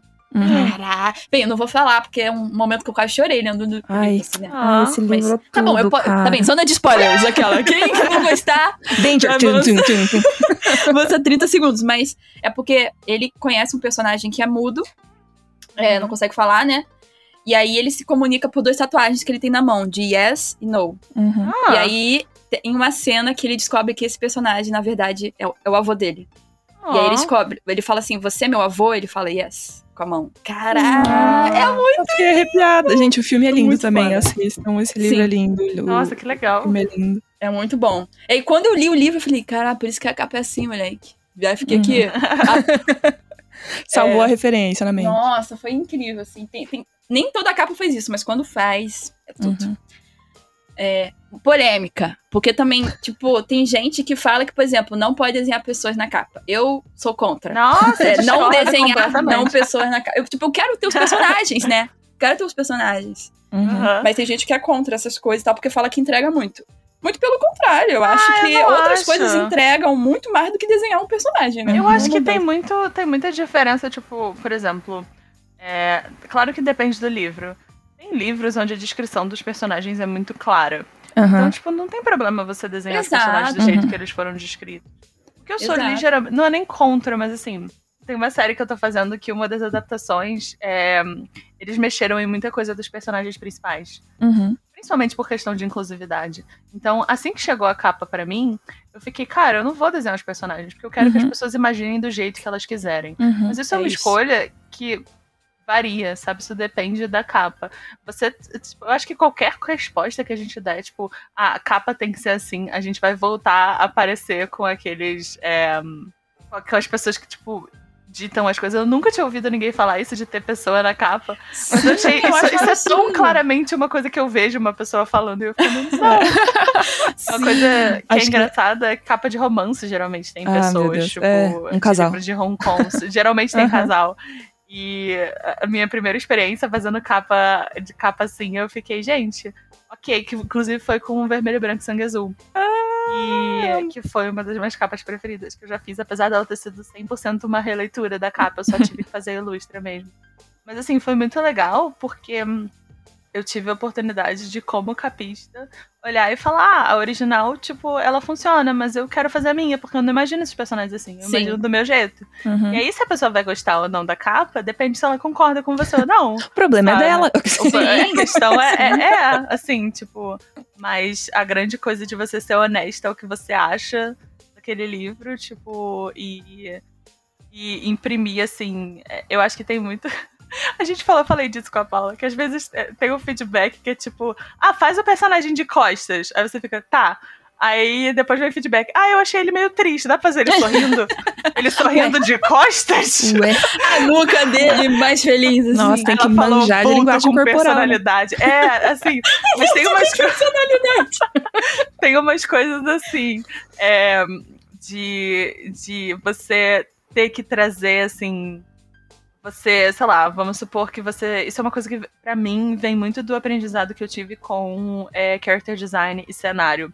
É tipo, você conta uma história em pequenos detalhes. Muito. Se você vai fazer uma história, sei lá, vamos supor que. Eu não li o livro do Gambito da Rainha, mas vamos supor que você vai fazer uma capa do Gambito da Rainha. Uhum. Seu briefing é: ah, essa menina. Gente, desculpa, eu vi a série, mas eu vou inventar, tá? Essa menina, ela não tem muito dinheiro e ela jogou muito, jogou muito xadrez a vida toda. E hum, uma das coisas mais importantes do livro é que o mentor dela deu pra ela uma peça da rainha que é rosa. Então, fica muito, tipo, tá bom, eu, eu recebendo esse briefing, eu vou fazer a capa com uma peça da rainha rosa. Mas é importante que a peça seja antiga, então se eu fizer a peça meio gasta, isso entrega tanto pro storytelling. Então eu acho Uhum. que o que eu acho que é necessário numa capa é essa delicadeza. Uhum. Tipo, por que que isso é importante? Uhum. É, por que que isso tá na capa? O que que eu posso te Uhum. contar sem te contar quase nada? É o que a Paula falou. É de- muito bom. Não é o objeto em mistério. si, né? Mas é como você conta a história de um objeto sem, sem palavras, né? Sim. Sim. Não, e isso do personagem. Cara, é- quando eu fiz a capa do Somos Todos Adultos aqui, eu não tinha tantas descrições. é, do tipo assim. É, isso também é algo comum em livro, né? Autor que é contra adjetivos. Ah, Porque não, não. Ele acha que é show, don't tell, né? Tipo, Aham. você tem que Aham. mostrar e não, não dizer, não escrever. E aí, tipo, nem todo livro tem isso, mas no Somos Todos Adultos aqui tinha algumas descrições, mas o que mais falava sobre os personagens era do tipo. Ah, ela era uma pessoa que não sorria muito, né? Então, ah, é, ou, por exemplo, a adolescente que você entendia que ela era um, um certo tipo de adolescente muito específico, assim. Uhum. E aí eu pensei, pô, as roupas deles têm que ser traduzidas. É, o estilo que eu vou desenhar tem que traduzir a história, mas eu tenho que botar dentro desse estilo de desenho como os personagens são também, né? Então foi exatamente nesses detalhes da roupa, é, de como eles estavam nas poses e tal, que eu também tava contando essa história desses personagens, né? Acho muito maravilhoso isso, sério, porque são muitos detalhes que a gente conseguiu falar no, no podcast. de tudo, né? Desde, tipo, contato com o cliente, história do livro, todas as particularidades que vocês têm que pensar pra desenvolver o trabalho e tal. Mas ficou muito evidente também que vocês fazem uma parada que vocês amam muito, sabe? Sim! E- muito legal. Acho que qualquer coisa que você consegue fazer na área criativa, que é um encontro entre hum, a técnica, né, que seria você entrar no que o marketing quer de você, você Uhum. entregar uma letra de fácil visibilidade, é, você entregar uma coisa que funciona junto com você entregar uma coisa que tipo faz a pessoa sentir alguma coisa. Eu acho que Uhum. esses sempre são os pontos onde eu fico mais fascinada com o tipo de trabalho que artistas fazem no geral. E tem um grande componente de, ok, quais são as coisas frias e práticas que eu preciso resolver e onde que eu posso literatura doida, sabe? Maravilhoso, sério, muito maravilhoso. E pra gente encerrar o podcast, a gente faz uma brincadeirinha no final sempre. Então, agora vocês estão no De Frente com a Gabi. Ih, Eu faço uma pergunta, bate-bola, jogo rápido, e vocês respondem com poucas palavras. Ai, meu Deus. certo. Ai, meu Deus. Tranquilo, gente, tranquilo. Uma cor. Amarelo, Amarelo também, Software que vocês mais usam. no do estreito. Paula, grande defendora, defensora do Illustrator no Brasil. A paladina do vetor. Capista que é referência pra vocês. Ah, Jim Tierney. Pedro e Noe. Vou pedir links depois pra deixar na descrição para as pessoas conhecerem também. Pode deixar. Um projeto gráfico que faz seu coração bater mais forte. Meu Deus. Ai, não posso falar o nome. Sou eu que tô fazendo e eu não posso falar o nome. Caraca. Mas peraí, é, é. Geral? Meu? Eu achei que era pessoa? meu, é. Pode ser geral, pode ser seu. O que, o que vier primeiro na sua cabeça. Não tem resposta certa. Ai, eu vou deixar um vem aí. Caraca. Eu vou falar qualquer um que é da Kozak Naif. É isso. Saudades. Saudades. Ah, Um, um hobby que vocês têm desde sempre. Ler fanfic. Caraca. Muito fanfiqueira. Desde sempre. Meu Deus. Sei lá. Serve. Contar, contar piada, talvez. né? É um hobby? Eu acho Como que sim. assim, Paulo? Agora conta uma piada rápida. Isso, não, não consigo, não consigo. Próximo, Paula, bem, conta uma bem. piada. um hobby que vocês criaram na quarentena. Ah, bordado. Vamos achar. Um livro que todo mundo deveria ler. Caralho. Todo mundo? Tá, 100 anos de solidão. É difícil. É, 100 anos de solidão, pra mim, passa por todas, assim. Mas se fosse todo mundo que nem eu, Literatura louca. é, apanhador no campo de centeio. Nossa, eu tô tentando pensar porque eu só tô conseguindo pensar em livros tipo Sete Maridos de Evelyn Hugo, que eu não sei se todo mundo deveria ler, mas eu acho que Mas é ótimo. tivesse a oportunidade Eu deveria estou com ler. ele aqui na minha mesa, vai ser meu próximo livro. É que eu peguei um livro de Esse livro 800 páginas pra ler, mas o próximo vai ser. Não, esse da Evelyn Hugo, sério. Sem Esse defeitos. livro é absolutamente tudo. Eu quero ler justamente porque eu ouvi milhares de pessoas falando dele na internet nas últimas semanas. Ah, a, Acho que é uma boa que indicação. eu mesmo. acho que não todas as crianças deveriam ler, porque ele me assustou muito quando eu li, mas foi um dos livros mais fascinantes que eu já li. Sabe quando você lê um livro e você fica, meu Deus, como essa pessoa usa as mesmas palavras que eu? Tipo, Uhum. as- como as palavras Parece que você existem escreveu o livro, né? É Não, não, louco. não é nem isso. É tipo, como essa pessoa tem acesso a um vocabulário e. Eu não sei explicar isso, mas tipo.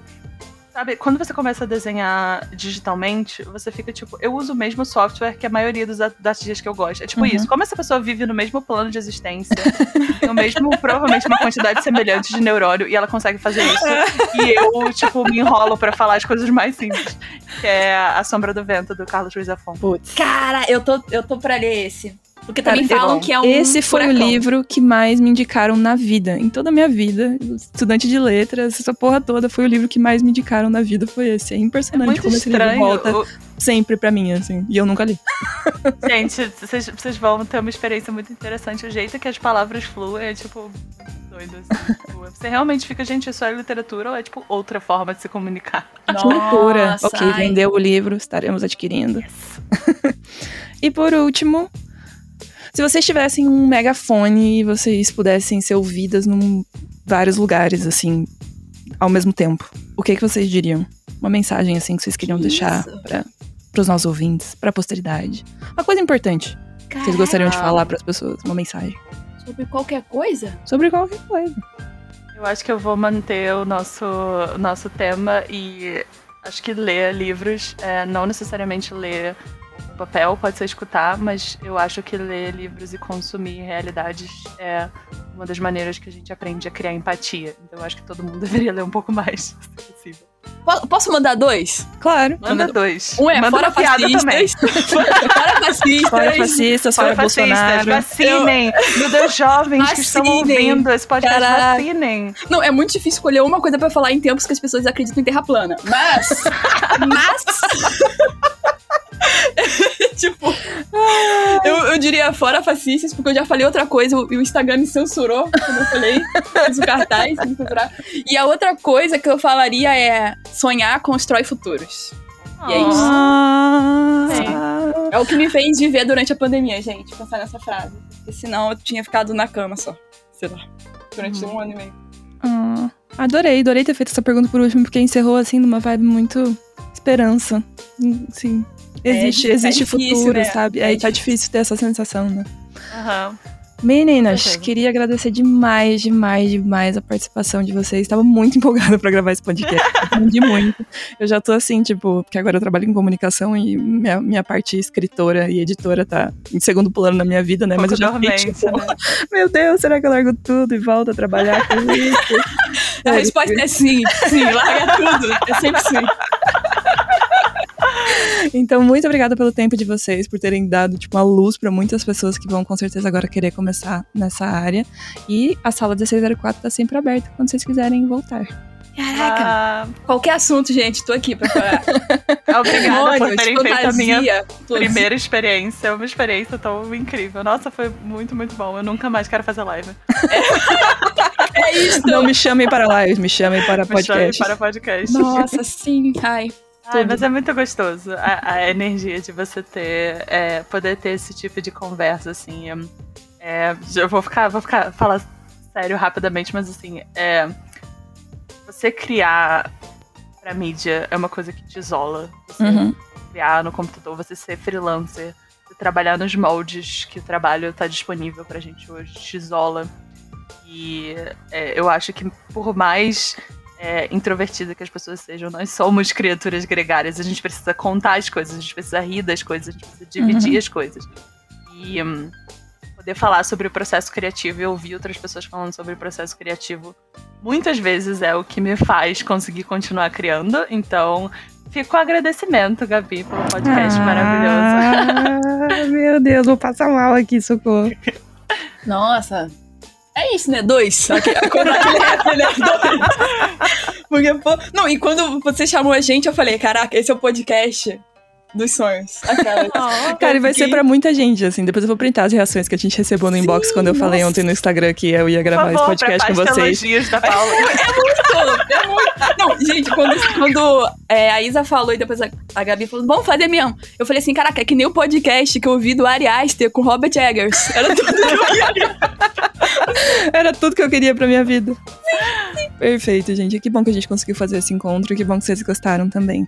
Mais uma vez, muito obrigada. Obrigada aos ouvintes que com certeza vão fazer milhares de comentários, deixar milhões, bilhões de likes aqui.